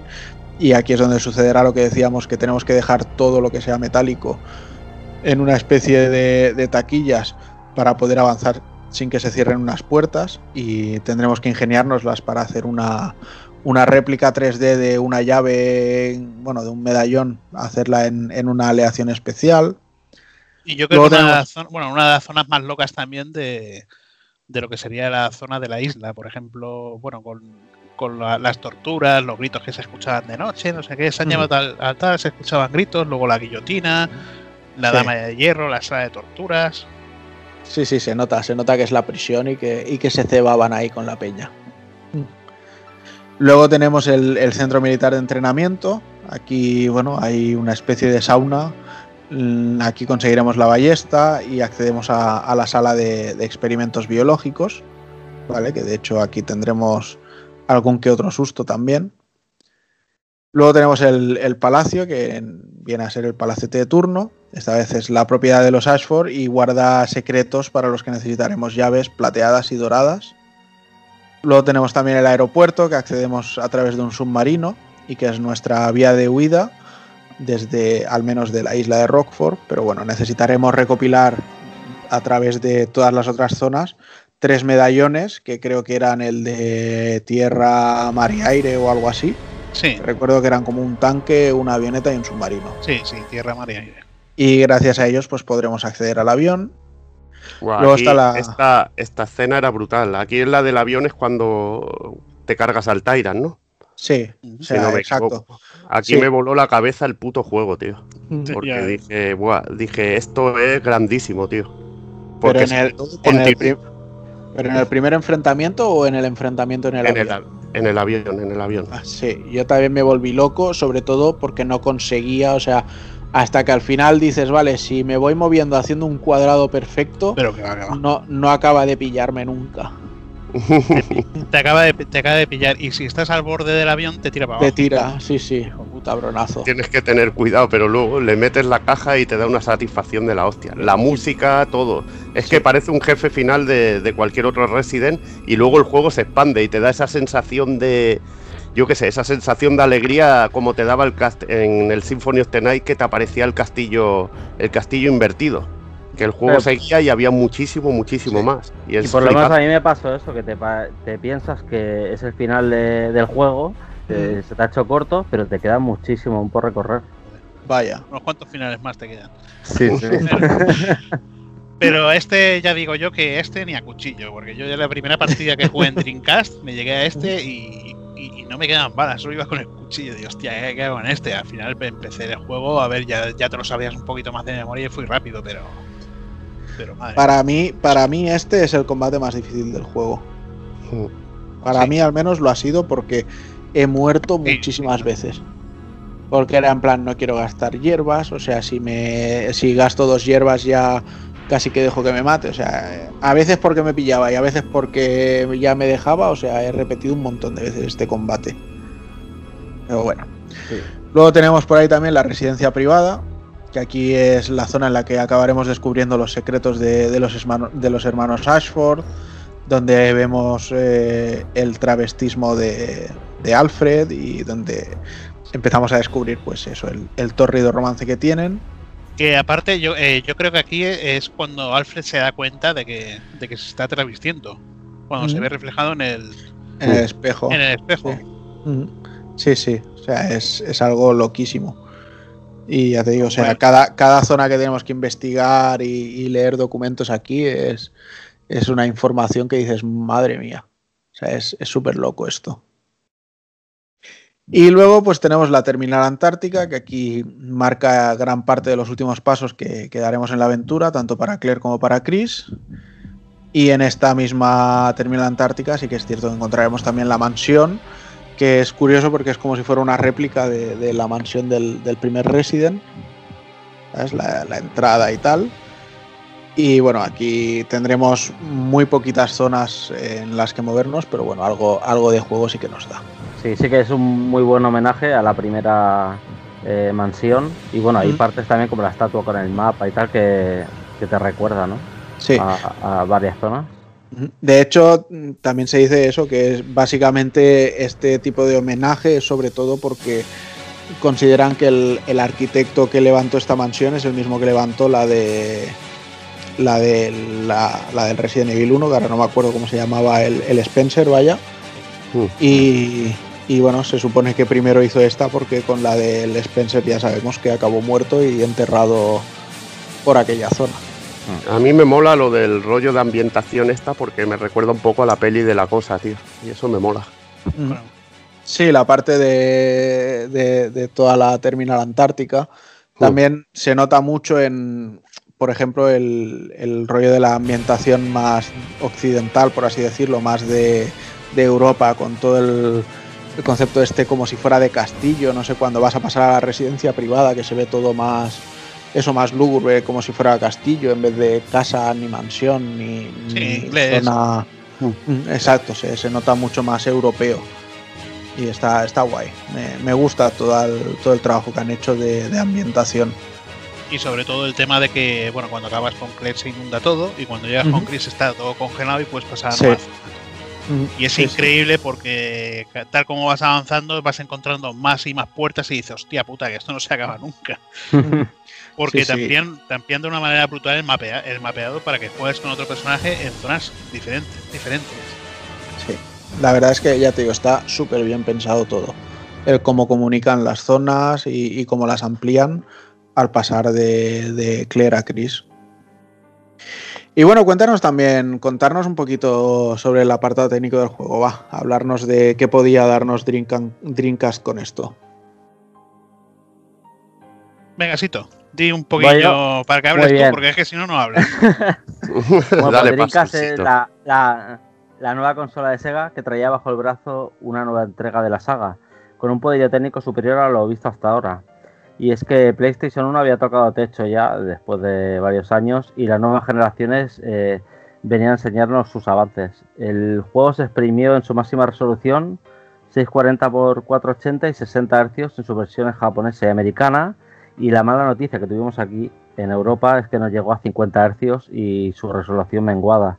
Y aunque la diferencia se nota, el juego va bastante fluido. Se puede Pues, jugar. bien. Pues yo te digo que la, primer- la primera vez que lo juego en castellano, y que lo ha sido ahora con, con 360, eh, bueno, eh, con, con el remaster que salió para 360, lo juego en One S, Hmm. y es la primera vez que lo juego en castellano. Las, Espe- espe- las espera, otras espera, veces. espera, espera, espera, espera. Estáis escuchando todos lo que ha dicho, ¿no? ¿Qué? Ha jugado a la Xbox One S. Ah, sí, la, la he desempolvado solo por este juego. Ahora, ahora la volveré a formatear porque tuve que, tuve que volver a instalar toda la mierda del sistema operativo y todo mi usuario para poder jugar, poder estar aquí con vosotros. Y ahora pues la, la volveré a guardar porque dentro de 10 días, donde está esta, para Play 5. O sea, que- La noticia es que aún funciona y para el posible comprador que esté escuchando, pues que funciona, Mira, que se la puede yo comprar. digo, mira, vendo una GoPro y regalo la One S para que veáis qué buenos son. a ver si me la saco ya encima. Vendo un pero- boli y regalo Xbox. Sí, a ver. Pero es lo que decía, es la primera vez que juego en castellano y claro, lo había jugado siempre en siempre a 60 Hz, por eso tampoco Hmm. tampoco no da, pero claro, luego vemos los los vídeos y hostia, en los vídeos se nota es que parece que estén a 128 a 128 píxeles Hmm. y ampliados completamente, porque es es o sea, los vídeos no, no los generados por el por el motor gráfico del juego, sino los que son en, en CG En Sí, render, en plan Sí, render. los renders se ven muy mal, muy mal. Sí, la verdad es que se nota la Eh, diferencia. lo que lo que no sé, lo que no sé es si el juego permitía usar VGA Box para sacar 480p, que yo estoy casi seguro de que sí. Hmm. No te lo sé decir porque me parece no, no lo llegué a probar. Es que se, se hablaba mucho, luego lo comentaremos, porque la versión de eh, completa de Play 2, que llegó después, el X, eh, no lucía tan bien, se veía un poco más con blur, un poco más borrosa, y sobre todo creo que es porque, porque la de Dreamcast, al usar VGA, quien podía permitirse el lujo de usar VGA Box, eh, sacando los 480p nativos, pues que, que se veía con muchísima más definición, mucho más sólido el juego. Hmm. Sí, sí que era compatible ¿eh? con VGA Box. Sí, ¿no? Sí, Y luego confirmado. y luego te correcto, metes sí. el, converti- el convertidor a 1080 y no veas. Sí. Y bueno, Cosa- continuamos. Eh, saltábamos de la trilogía principal con escenarios pre-renderizados, donde en Resident Evil 3 ya lucían de escándalo y en un entorno 3D donde el nivel de detalle era menor y la carga poligonal obligaba en ciertos momentos a que los escenarios tuvieran un exceso de niebla. Eh, se nota muchísimo la diferencia luego con las versiones que hemos jugado en Play 3. Yo personalmente la Revival, eh, Mm. sobre todo los fondos, eh, que no se veía nada y las luces y sombras destacan mucho más también en comparación con. Depende, depende mucho, ¿eh? porque por ejemplo en la, en la zona de la prisión, cuando entras a la zona de barracones donde te salen los dos perros, Sí, si te fijas ahí y estás en la puerta, se ve todo borrosísimo y se ve, se ve muy mal para ser una versión HD. Mm. Creo que lo que no hago convencido. Bueno. Bueno, cuando vas a subir a la primera mansión, toda la zona esta es que se veía muy en Dreamcast que lo probé la primera vez y, y no se veía prácticamente nada, está todo borroso.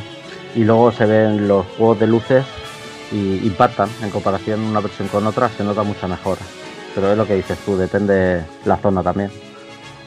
Eh, bueno, la cámara dejaba de lado los ángulos fijos y aunque la nueva Fórmula 3D no dejaba libertad en el posicionamiento de las cámaras, nos ofrecía planos móviles predeterminados que mantienen el suspense por delante de la acción y donde vemos que el foco del juego no avanza con nosotros, sino que se centra en el escenario en el que alguna sorpresa siempre nos depara.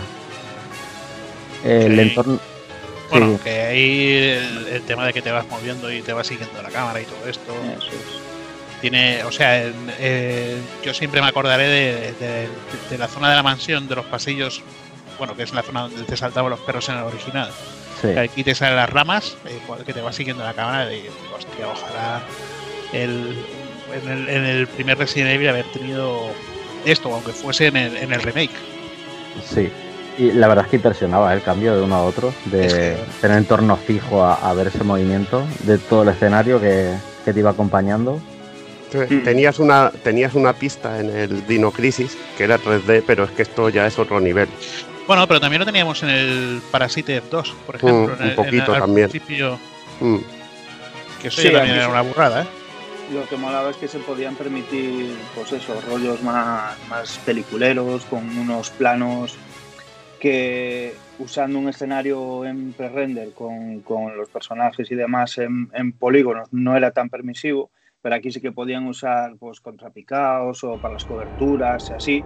Y al hacer ese efecto de ir moviéndose un poquito la cámara en superposición y estar todo en 3D, el escenario y los personajes, se quedaba, se quedaba mucho más juego y quedaba mil veces más espectacular, claro. Y bueno, el entorno gráfico contiene una buena carga de texturas en escenarios, objetos y personajes y un sorprendente juego de luces, como comentábamos, y sombras. Hasta ahora nunca he visto en la saga, que luego se incrementó sobre todo en el Revival y que incrementa su presencia y se hace más impresionante en, en esa edición. Yo hay un tema que siempre decía con el código, con el código Verónica de, de Dreamcast, siempre me fallaba la sombra. Porque la sombra era el típico circulito Capcom que usaba Sí. para juegos de lucha, para Mm, juegos de mm. todo. Sí. Sí, Y-. Sí, por eso. Y aquí ya, pues en, en las versiones remasterizadas, pues eh, tú enciendes el mechero y ves la, la sombra cómo se proyecta en paredes, con cualquier punto de luz y eh, lo mismo. Y yo creo que para mí esto es ya la perfección de Code Verónica. Mm. Sí, la verdad es que subió el listón mucho. Luego ya, Sí. bueno, el remake ya destruyó, pero ya es, es otro nivelazo. Pero sí, sí, tienes razón. El otro clásico que se mantiene respecto a la trilogía original son las enmascaradas pantallas de carga entre las zonas contiguas. Eh, se mantiene que al entrar en puertas, subir escaleras o ascensores, veremos una animación de la acción de la misma. Con la diferencia esta vez que en momentos donde nos espera una sorpresa normalmente mala, veremos cómo se ejecuta de manera más lenta y larga mientras escuchamos los latidos de, de nuestro corazón, dando tensión al momento y no apto para cardíacos. Pues la verdad Ya. es que te pone muy, muy tenso. Mm. Sí, pero hay muchas veces que entras a la habitación y no hay nada. Sí, Y dices, Sí, "Cabrón, pero mal tío, rato eso lo has pasado. Joder, lo has pasado, pero sí, te tar- es que te tarda el doble por la, la carga. También. sí. A mí, más que esto, tensión me dan algunos enfrentamientos. No sé si a vosotros os ha pasado, pero por ejemplo con Verónica, ¿vale? La, la primera vez con Chris en la mansión. O sea, el tiempo de reacción que te da es de un segundo, como aquel que dice. No. Entonces, te tienes que pirar. Te tienes que apartar de ella porque si no te coge, te levanta y te mata directamente. Ah, no sé, yo no Entonces, claro, ese embarazo de La- mano. Gastando Magnum como osas. Eso se guarda. Se guarda para, que, para, para acabarte el juego y luego flipar con Para- para la otra- con- con 12 para la otra versión de Verónica. No, pero claro, la primera vez que estás viendo la cinemática y de repente te dicen y ahora juega y dices, ah, vale, pues no sé qué, no sé cuánto, y viene y te hace pum, pum y te mata, ahí directo. Y otra, eh, cuando va hacia Claire, Sí, que también le tienes que pegar, o sea, que te da tiempo de nada, o sea, de, de- te acercas un poquito y le pegas un tiro porque si no, bueno, se acabó. no es que te dé tiempo de nada, es que yo eh, antes jugando digo, hostia, que controla Claire. Y me empiezo a mover y veo a Chris arrastrándose por las paredes. Digo, me cago en la puta. y te tira para abajo. Sí, a mí, ya te digo, a mí esto me, me ha llegado a poner un poco de mala leche porque eran unas muertes tan, tan, tan absurdas. que Bueno, he como, dicho, con, como con Steve con el hacha también, que, bueno, que te dejan joder. ahí dice, y dices, hostia. Y el primer hachazo te lo, te lo comes porque estás parado, no sabes cuándo Sí. empieza. Sí, sí, totalmente. Es horrible. Bueno, y para acabar el apartado técnico, eh, diremos que también que las cinemáticas, la mayoría son creadas con el motor del juego a tiempo real. Aparte de lo que habíamos nombrado antes de la CGI, que, bueno, Creo que hay Eh, tres tipos de cinemáticas, ¿no? Están las, Sí. las generadas a tiempo real, luego están las de tiempo, bueno, con el motor de gráfico renderizadas y luego la CGI, Mm. Que creo que La, CG, la CGI que luego la cogieron y la metieron en la peli, te lo comentaba el sitio antes, que la metieron Sí. en la segunda peli, la colaron ahí, esa cinemática entera, la hicieron escena en la, en la segunda de la, de la Mila Jovovich, Ah, que vale. era oh, grotesquísimo, tío. A mí esto es lo que me vuela la cabeza, sobre todo, de este Code Verónica. Que a Mm. ver, la jugabilidad no es que evolucione muchísimo, la jugabilidad la tenemos más o menos como, como la teníamos de antaño, pero lo que flipas es sobre todo con el modelado de los personajes, porque tienen una calidad increíble. eh, ya son súper reconocibles. eh, Los comparas con los de Play y es otro mundo. Aparte de los escenarios 3D que, que no son tampoco, no, son- no están ultra detallados, pero lo que son los modelados de personajes, zombies, enemigos, es brutal. Ahí es donde gana muchísimo este Code Verónica y donde te impresiona y donde ves el salto de generación. Ya si, si hubieran modificado el control y ya lo hubieran hecho más, más brutal, imaginaos. Pero bueno, siguieron, eh, siguieron la pauta de los originales y pero viéndose de una manera increíble y haciéndole como haciendo para mí lo que es el último homenaje a lo que es el Resident Evil clásico. Y que han pasado los años y a diferencia de otros juegos igual como Dino Crisis o Silent Hill, que ves Mm. entornos 3D y aquí se mantiene bastante bien. También no tiene el movimiento que tienen los otros juegos, pero ha envejecido bastante bien. ¿Y cuántas veces habéis intentado abrir el mapa y habéis abierto el inventario o al revés? Porque madre mía. Bien, y cambia, cambias Siempre acaba, siempre acaba. Hostia, pero sí, es que siempre le das a estar para abrir el mapa y te abre el inventario. Y dices, "Me cago en su puta Sí. madre". Y, y- y cosas, cosas así. Luego también, eh, hostia, los Hunters me, aquí me parecen una broma, tío. Son más pequeñitos y Hmm. no, no son tan. Hostia, es que en el, en el Resident Evil 1 te pegaban un salto y aunque estuvieras bien de vida te cortaba la cabeza. Aquí, Hmm. aquí a cuchillo. Aquí están los venenosos, que bueno, cuando se juntan un par sí que como vayas un poco mal de vida, eh, putea- A eso, a eso sí que escopeta. Escopeta bien cerquita a casco porro. A mí y, una, y caen rápido. una Pero yo quería que- tu baúl, Juanan. Tienes el baúl lleno y yo lo tengo el mío vacío. A mí una, una cosa que no me gusta es el tema de que cuando te envenenan, igual te das cuenta al cabo de un buen rato que, que vas a rastras ya. Que estaría bien que, claro, te dan un to- igual te dan un toque o te tiran un capo las, las arañas y claro, no te indican que vas envenenado si no entras en el inventario. Hubiera estado bien, no sé, algo en una esquina que te indicara veneno o... o lo que fuera. Pero bueno, ahí te obligan a que cuando Claro. pase, cuando pases eso te hagan la PCR para ver si te han. y yo si. Claro, que supongo que que- entraba... No, supongo que como se había creado con, para Drinkas con el VMU, directamente ya ahí ya te Sí, lo indicaba directamente. Ahí claro, Ahí te, te podía poner, te podía dar una pista. claro. La verdad que muy bien. Eh, otra de las cosas que me molan a mí es el diseño clásico de puzzles, que, siempre me molaba a mí. eh, Y lo que decía Juanan antes, que estaba muy bien, muy bien diseñado el juego en cuanto a zonas y todo esto. Y el rollete de los puzzles a mí es siempre muy agradecido. Hoy en día ya no se estila porque parece que es muy dificultoso para muchos jugadores y que parece que, que te hace que la jugabilidad no sea tan fluida, pero yo creo que, que le daba su toque de, de personalidad a estos primeros Resident Evil, el tener esos puzzles así.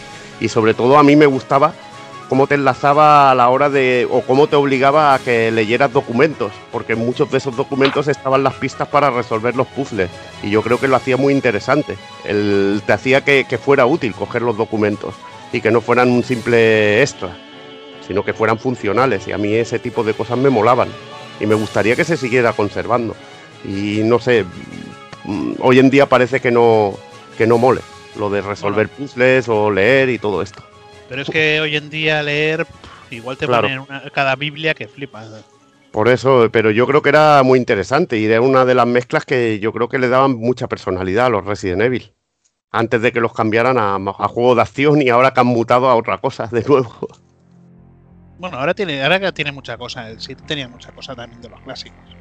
por eso eso mola El tema también. de documentos y todo esto. Ujú.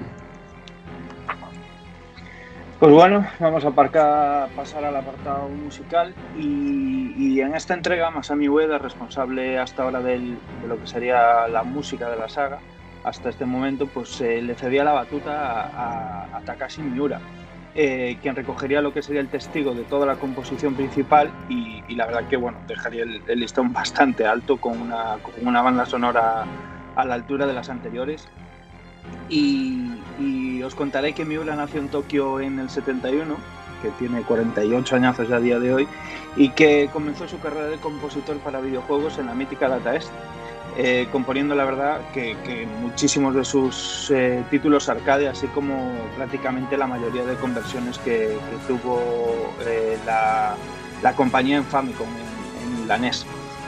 Tiempo después tuvo una época de- freelance pequeña trabajando en títulos para diferentes compañías y no tanto renombre, ¿no? como por ejemplo eh, Epoch, la, mítica eh, compañía con los Doraemon y demás entregas de Super Famicom. Y, por ejemplo compuso em, la música de Donald Duck del Mahou Noboshi, que es un, título de Super increíble, eh, con, con, una música y unos efectos de la leche, donde se ve el, el, buen hacer de Miura sonando eso en Super. Y, que tras el paso de su paso por, por Capcom con, con, alguna de las entregas de, Resident Evil, pues bueno, sigo ejerciendo hasta día de hoy con diferentes participaciones curiosas, ah, como los Project Crosstone, eh, algunos títulos de, de, la saga Guilty Gear, etc. Eh, es curioso como el cambio de, dirección musical, porque casi siempre que hemos visto que en una saga pues, sucede el cambio de, dirección musical, pues se nota un poquito más la personalidad de cada compositor, ¿no? aunque se intenten amoldar a, la estética, ¿no? a la línea que, en la que suena la saga, eh, en el enfoque de las músicas, pero bueno, en esta ocasión la verdad es que apenas se nota y, y Miura supo crear un apartado musical eh, en excelencia de las tres entregas eh, anteriores principales. Y, decir ahora que me estoy acordando que, estuve buscando a, a Takeshi Miura y tal para, sacar un poco de reseña de su biografía, eh, que es, hay un tío que se llama Takeshi Miura, que es boxeador y es mil veces más famoso que el Takeshi Miura que es compositor y me cagué en la puta. Uno granjero, otro boxeador. Bueno, espérate porque el, granjero hay otro japonés con el mismo nombre que es un futbolista profesional. Me cago en Dios, tío, por favor. Eh, y eso, eh, sin. Bueno, no sé si queréis comentar alguna de los temas. Eh, bueno, yo quería, y tal. yo quería comentar Berceus, que siempre me ha flipado la canción, tío. Es, es la. Bueno, al principio siempre la conocemos porque es una musiquita que es una en los vídeos de, Alexia y de Alfred, así rollo. Sí, rollo Garbillón. Y luego cuando Alexia despierta, pues ya se convierte en una canción que canta ella, bueno, que, se escucha cantada, que por primera vez la escuchamos eh, con Chris. Y bueno, es un. Eh, claro, eh, me ha gustado porque es el tema de la. de que habla de un rey y una, y una reina, que, se, que representaría tanto a ella como a, como a Alfred. Y bueno, la canción en inglés sería. Bueno, la traducción sería. Había un rey amigable, pero ingenuo, que se casó con una reina muy desagradable. El rey fue amado, pero la reina era temida. Hasta que un día, paseando por su corte, una flecha atravesó el corazón del rey bondadoso. Perdió la vida y a su amada. Y es que es, no sé, es tipo así, tipo así ópera, tío. Y claro, a mí más o menos, eh, yo creo que representa a, a los dos, a la relación que tenía uno con otro, una relación imposible o así. Y que la tía era una, una cabrona con el, con el hermano, a pesar de que el hermano, pues bueno, pues está coladito por ella. Es que a mí a, nivel musical me parece el mejor hasta, hasta ese momento. Mm. Eh, a mí hay temazos. Eh, lo que, la, escena, la escena que os comentaba antes del avión, para mí tiene la mejor música de jefe final de, de un Tyrant en un, en un Resident Evil. Me parece súper épica la música del avión. Mucho más que la batalla en sí. me parece más brutal la música que la batalla. Y la, música, y la música del final que dice Hazard, la que suena en las batallas finales, es súper animal. Y me pareció en aquel momento eh, un salto. Es que yo, o sea, yo venía con las del 2, con las de las mutaciones de G del Birkin y que también eran acomonantes. Sí. Las A mí me encanta esta del Code Verónica. Y luego, sobre todo, en el. Bueno, la, la banda sonora que te venía con el CD con las voces de los zombies. que nosotros íbamos en el coche con los colegas ahí con el CD de los zombies ahí con las ventanas abiertas y la gente mirando. Eso, eso pasó en todos los grupos de colegas. Nosotros le, llama, le llamábamos ánimas. Hacíamos ánimas. pero vosotros es porque ibais ya en coma etílico, cabrón. Claro, uno, uno, unos lo hacen poniendo el CD del Biohazard, otros lo hacen bebiendo, consumiendo psicotrópicos. Ya va al gusto. eh, bueno, decir para cerrar el tema musical que, bueno, con curiosidad, la edición Japo de, de Biohazard 2, la Value Plus que sacaron ahí en Dreamcast para amortiguar la, espera de la, de la entrega de, de Code Verónica incluía una, una demo ¿no? de, de, Code Verónica y eh, también un, una genial selección de, pistas musicales de lo que sería toda la saga hasta el momento en un, en chulísimo y bueno, como curiosidad para quien amore que es algo baratito y siempre gusta. Eh, y nada, y para cerrar vamos a ir con las versiones que, tuvo el título, que fueron un porrón de ellas. Eh, como comentamos ya hasta ahora, pues bueno, clásica de Drinkas, ¿no? Eh, que nos llegó aquí en formato PAL, eh, Multi5 con los diferentes idiomas, francés, alemán, español y demás. La lástima es que uno la estrada a, a, a 50 Hz, como nos comentó antes Ito, pero que bueno, dentro de eso pues se movía bastante, bastante eh, fluida. Luego está por la entrega japonesa, el Biohazard normal, por decirlo así, que sí que corría a 60 Hz y que, bueno, como curiosidad, eh, las primeras unidades que llegaban con, con, la reserva del título se entregaban en una, en una caja exclusiva muy chula, eh, vino con el logo, sí, con el logo dorado de la, de la chupa de Claire y demás, eh, y una tarjeta serigrafiada y demás muy, muy, muy chula. Y, y, decir que bueno que con la salida del título en Japón también hubo ediciones exclusivas de la consola eh, de Dreamcast 2, una roja así rollo skull, rollo esqueleto, de estas que son así un poquito transparentes, y otra negra. Eh, en marzo del 2001 eh, salió la edición Biohazard, eh, en Dreamcast también, perdón, Biohazard Kazemba, lo que sería la Complete Edition, de la que hablamos antes, que bueno, traía esos 10 minutos más de, de, lo que serían metrajes en diferentes momentos de vídeo centrados en Wesker principalmente. Eh, y, y, aparte de lo que comentamos un poco del cambio de peinado ese que sufrió Steve y demás con el lío de DiCaprio, pues no, no, no tenía mucho más contenido.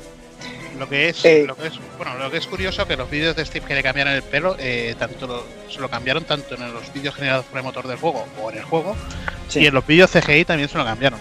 Luego también, eh, bueno, Steve tenía algunas cosillas como alguna foto de familia eh, cuando lo, cuando lo controlas a él, que ahí, bueno, ahí también se lo, se lo, cambiaron, o el icono de personaje de, de pausa también. Bueno, es, como, es, es, como todo, que, que al final, bueno, si intentas buscar un poco de info, y a ver, está claro que algo tuvo que haber. Hay sitios donde sí que se dice que el representante de DiCaprio les dio el toque a Capcom, y sitios no sé. donde dicen que, que simplemente, pues, de manera preventiva, pues como DiCaprio pues lo petaba un poco en el momento y demás, pues que no se quisieron flipar y dijeron, aprovechamos y se lo cambiamos y así por si viene el lío de, después nos ahorramos la, Claro, y, lo, y, luego pasó que se pasaba que se parecía a León. bueno, a León se pareció siempre en el primer momento, pero bueno. Eh, vamos por el 2001 también, mediados 2001, en PlayStation 2 se lanza eh, ese mítico Code Verónica X, eh, que ya comentamos mucho. Eh, obviamente era la versión complete japonesa en un, solo disco. Eh, afortunadamente Multi5 con todos los idiomas, el Lastres que seguía corriendo a, a, 50 Hz aquí en el formato PAL y que además, como bien comentamos, incluía la legendaria demo de, de Devil May Cry, que, que pintaba aquello, ahí, sí que estaba yo bien en ese momento. Eh, además, pues bueno, también como comentó Taco Kun al principio, con motivo del quinto aniversario de la saga, pues se lanzó esa edición especial que, tenía el, el, ya nombrado DVD del Report. En marzo del 2004 llegó la edición de GameCube, también con, dos mini discos. Eh, aunque seguíamos con los 50 Hz, eh, sí que era la más pulida hasta, hasta ahora de las revisiones eh, por, se acercaba un poco al estilo HD, por decirlo así, por, por, la definición. Eh, ya en septiembre del 2013 eh, veremos lo que fue el remaster HD en Biohazard Revival Selection, eh, lanzado en, en, bueno, de manera digital en todo el mundo, ¿no? en las diferentes e-shops, por decirlo así, de Xbox 360 y Play 3, y de manera física en, Japón este recopilatorio que tenía de manera remasterizada en HD la, la versión complete de, de, este Code Verónica y Resident Evil 4. Eh, decir que claramente es la versión definitiva del, del título, que, que, se adapta todo el, el, apartado gráfico al formato panorámico, se revisa técnicamente, eh, como estuvimos hablando, esos nuevos efectos de iluminación. Eh, eh, con las sombras eh, proyectadas y demás eh, en tiempo real, el agua, textura, ese, ese, efecto de la distancia que comentábamos también en escenarios internos, no, pero los que eran sí que eran muy amplios y que se notaba, ¿no? Donde antes había popping, ahora había más distancia dibujado. Y el título, la verdad, pues bueno, incluía todos los modos y todo el contenido en sí de la edición completa, así como le añadía eh, logros y trofeos y, un pequeño modo online con, con, ranking de tiempos, puntuaciones y demás. Decir que esta es la versión que se ha aportado a las consolas eh, modernas eh, de Play 4 y demás y que solo la versión digital eh, que, se, que, puedes comprar desde la, desde la tienda eh, localizada en España es la que tiene textos en español. Esto lamentablemente no. Bé, pues un poquito hasta aquí nos ha llegado la cosa. La verdad es que eh, yo lo he jugado en, en el PS Now, ¿vale? Lo, vi que estaba por aquí y me, me, pareció la opción más rápida y más cómoda de ponerlo. Estuve a punto de comprar la versión normal, que estaba a 14.90, pero dije, bueno, va, por un mes del PS Now lo juego y, y, he hecho alguna cosilla ahí. Así que es otra versión que, que tenemos por ahí a, a, tener en cuenta. Y nada, chavales, pues hasta aquí nos llega Code Verónica. No sé si nos queréis decir cada uno alguna cosilla de realmente cómo está este Code Verónica para vosotros. Pues, pues empezamos contigo. Bueno, Hazard, ya que has arrancado, ah, venga, bueno. va. Bueno, claro es, sí, pues a ver, para mí, la verdad, ya lo digo. Eh, claro, en su época eh, estaba a la altura del Resident, de, bueno, Resident Evil 2. Incluso, bueno, el Resident Evil 1 Remake, el 2. Pero claro, eh, lo juegas ahora y ves que el juego el juego no, no ha envejecido tanto como, como, envejeció, el, como envejeció el 2 y, y, tiene, tiene un montón de cosas, tiene un montón de puzzles, el tema que hemos comentado de, de, los, de los cambios de escenarios de un personaje a otro. Quizás pues, por el final se me ha hecho un poquito largo. Eh, llega un momento que decía, hostia, es que todavía no, todavía no acaba. Pero claro, eh, te encontrás una nueva sorpresa, eh, nuevas historias de los personajes y la verdad que recomendadísimo incluso incluso jugarlo jugarlo hoy en día. Bueno, tú me parece que es la primera vez que lo juegas, ¿no? Me... Bueno, yo en Dreamcast eh, lo empecé, mm. aunque no lo llegué a jugar, de hecho lo tengo original en Dreamcast. Mm. Eh, jugué el de PlayStation 2, pero me quedé con, pro con problemas de municiones y, y, hierbas en el Tyrant del avión. Y que lo haya completado, es la primera vez, sí.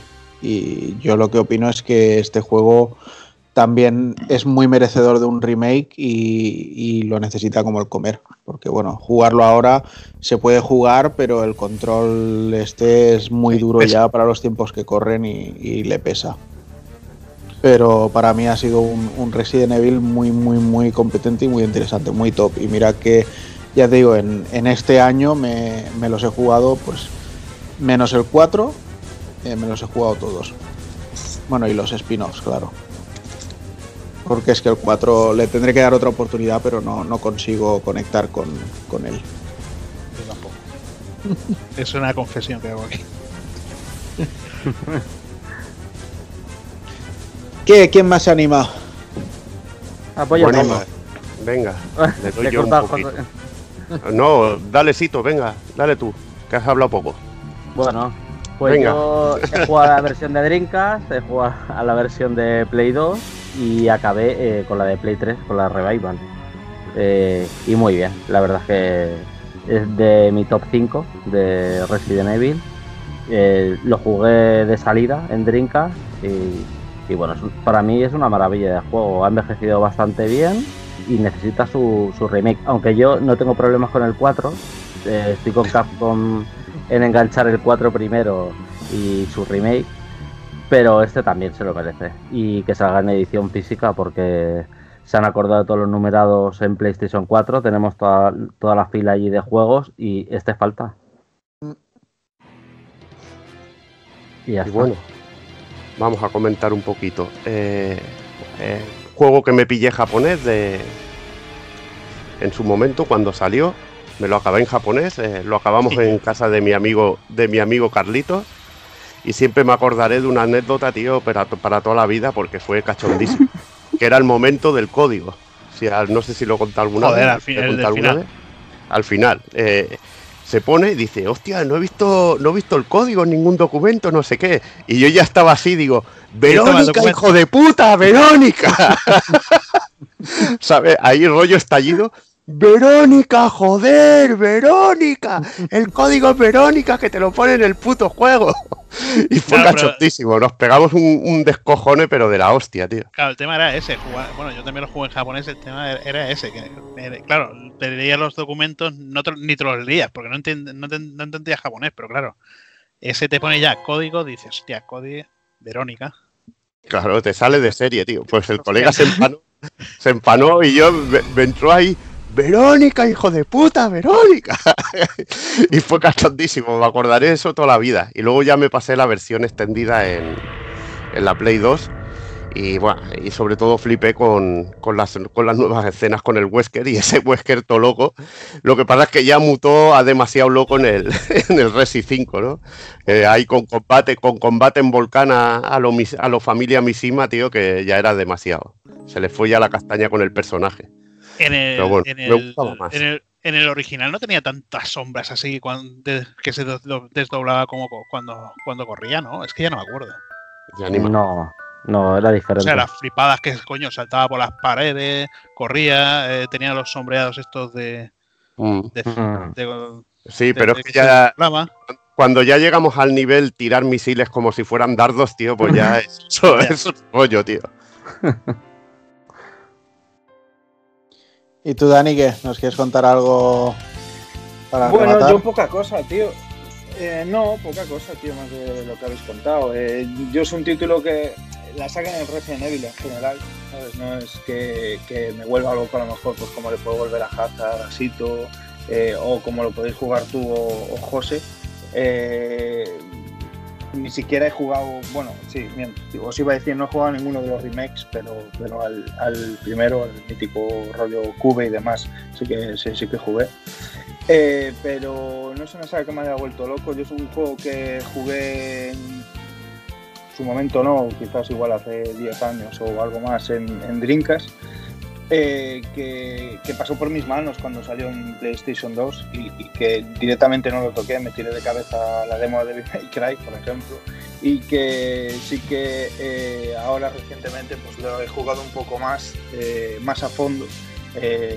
No me he llegado mucho, me he llegado hasta la mitad más o menos. Y que, bueno, porque soy un romántico y me apetecía jugarlo en la, en la Dreamcast, en la tele de tubo. Ahí como un señor, tío. Sí, sí, sí, sí, para, bueno, pues para pillar el flow de, de lo que era en el momento y bueno, todo eso que hablamos de los rollos con el motor nuevo en 3D y tal, que, que sí que flipa, eh, del el cambio de los originales de Play a, a- a ese lanzamiento en, en Dreamcast.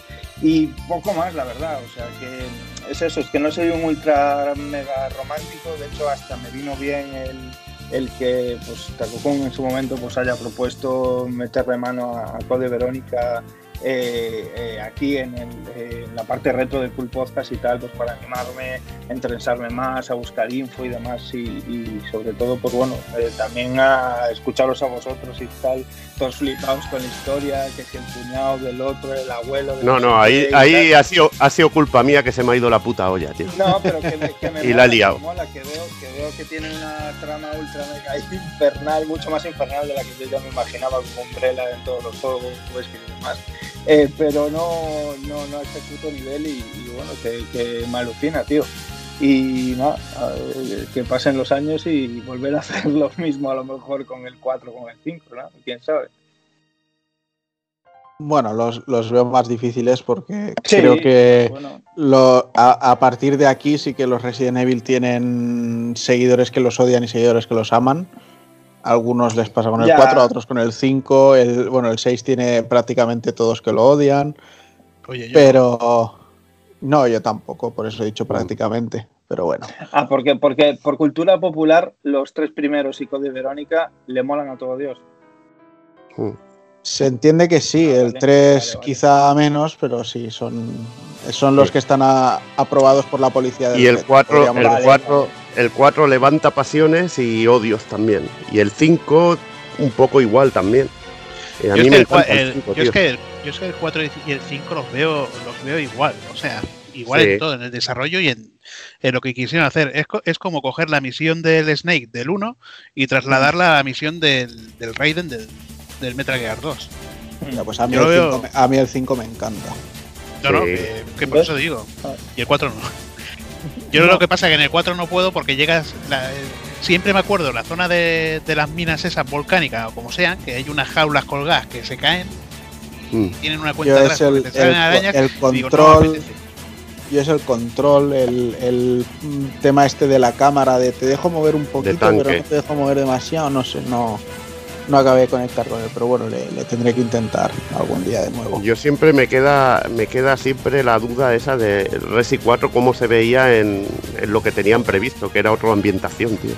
Mucho Sí. más. con espíritus y te, Sí. te salía un fantasma que te lanzaba un garfio, te arrastraba eh, o algo así raro. Hubiera sido una flipada muy gorda, ¿eh? El Leon, Sí. el Leon está infectado y sé, cosas muy, muy raras. Joder.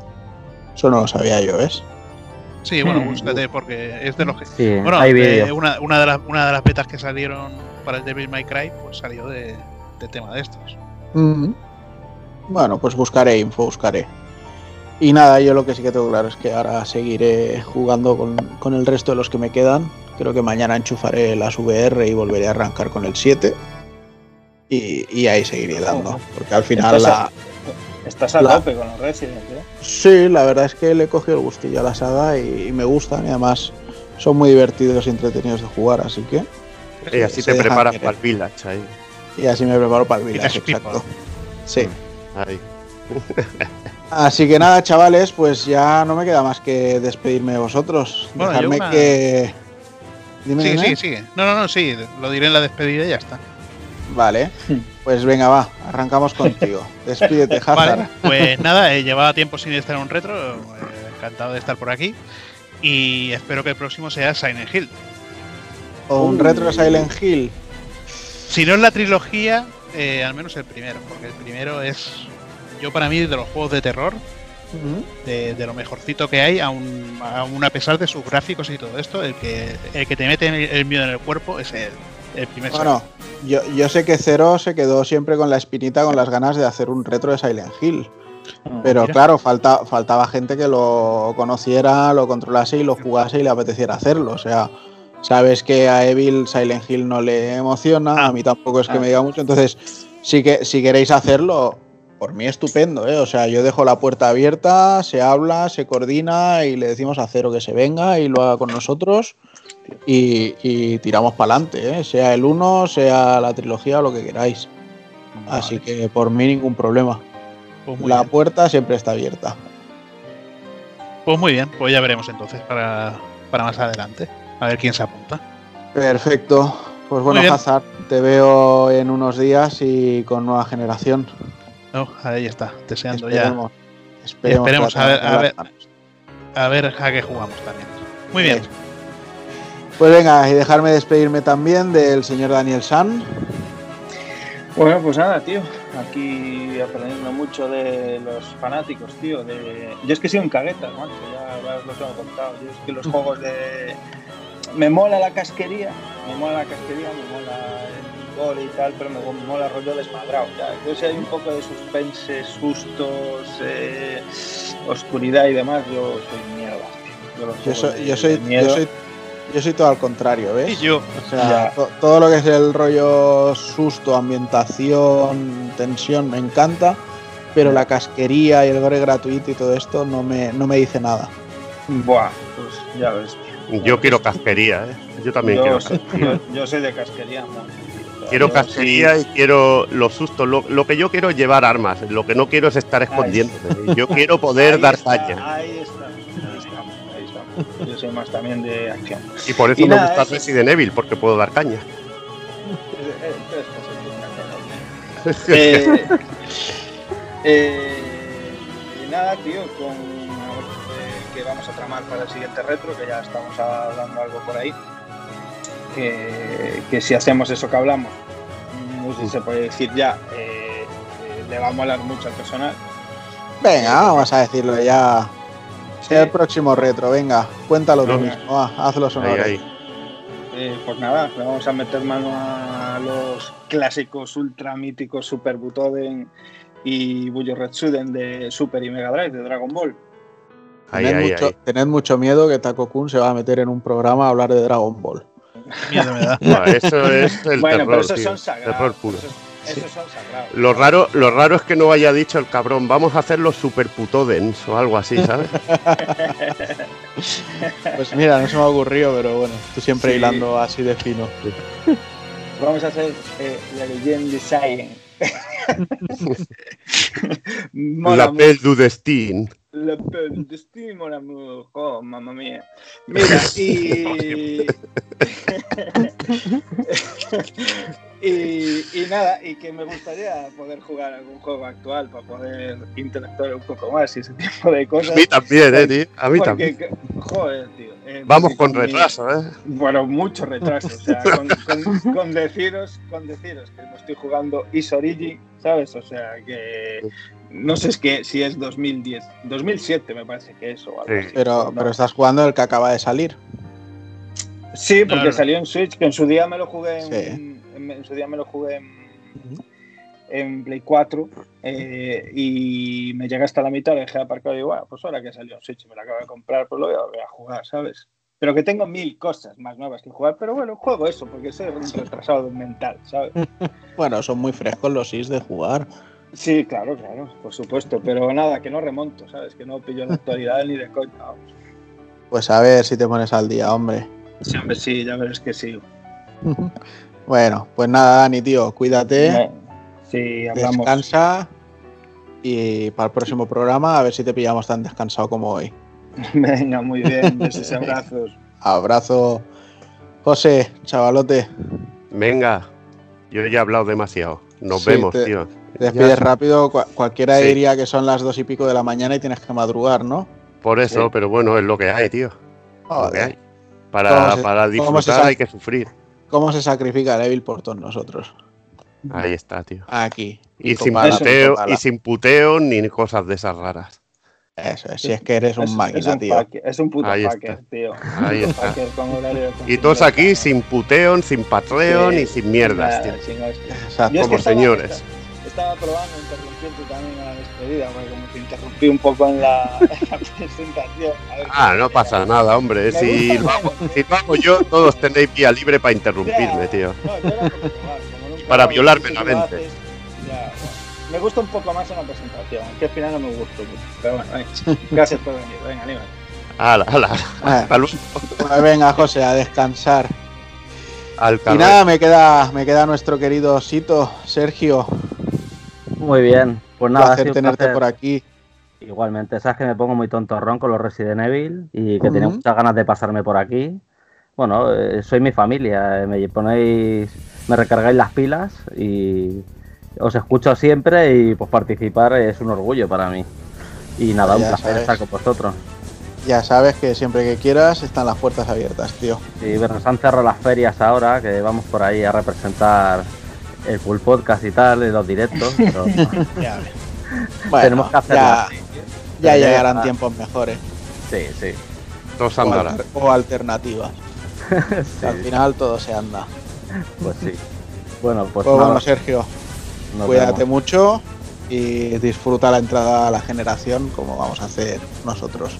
Pues sí, gracias igualmente para todos vosotros. Hasta luego. Hasta luego, luego. Sergio. Y nada, a todos vosotros, pues muchísimas gracias como siempre por escucharnos. Espero que os lo hayáis pasado bien con el programa, que estéis tan ilusionados como estamos nosotros con la nueva generación, se llame como se llame y sea la consola que sea para cada uno de vosotros o el ordenador. Vamos a ser inclusivos totales. Y eso, y esperamos que hayáis disfrutado con Resident Evil Code Verónica, tanto como nosotros. De hecho, lo hemos rejugado un, un buen número de, de nosotros, así que ha sido, ha sido algo muy positivo. Muchos lo hemos rejugado, otros los tenían súper fresco, así que genial. Y os esperamos en el próximo programa con muchísimas ganas. Así que venga, un fuerte abrazo para todos.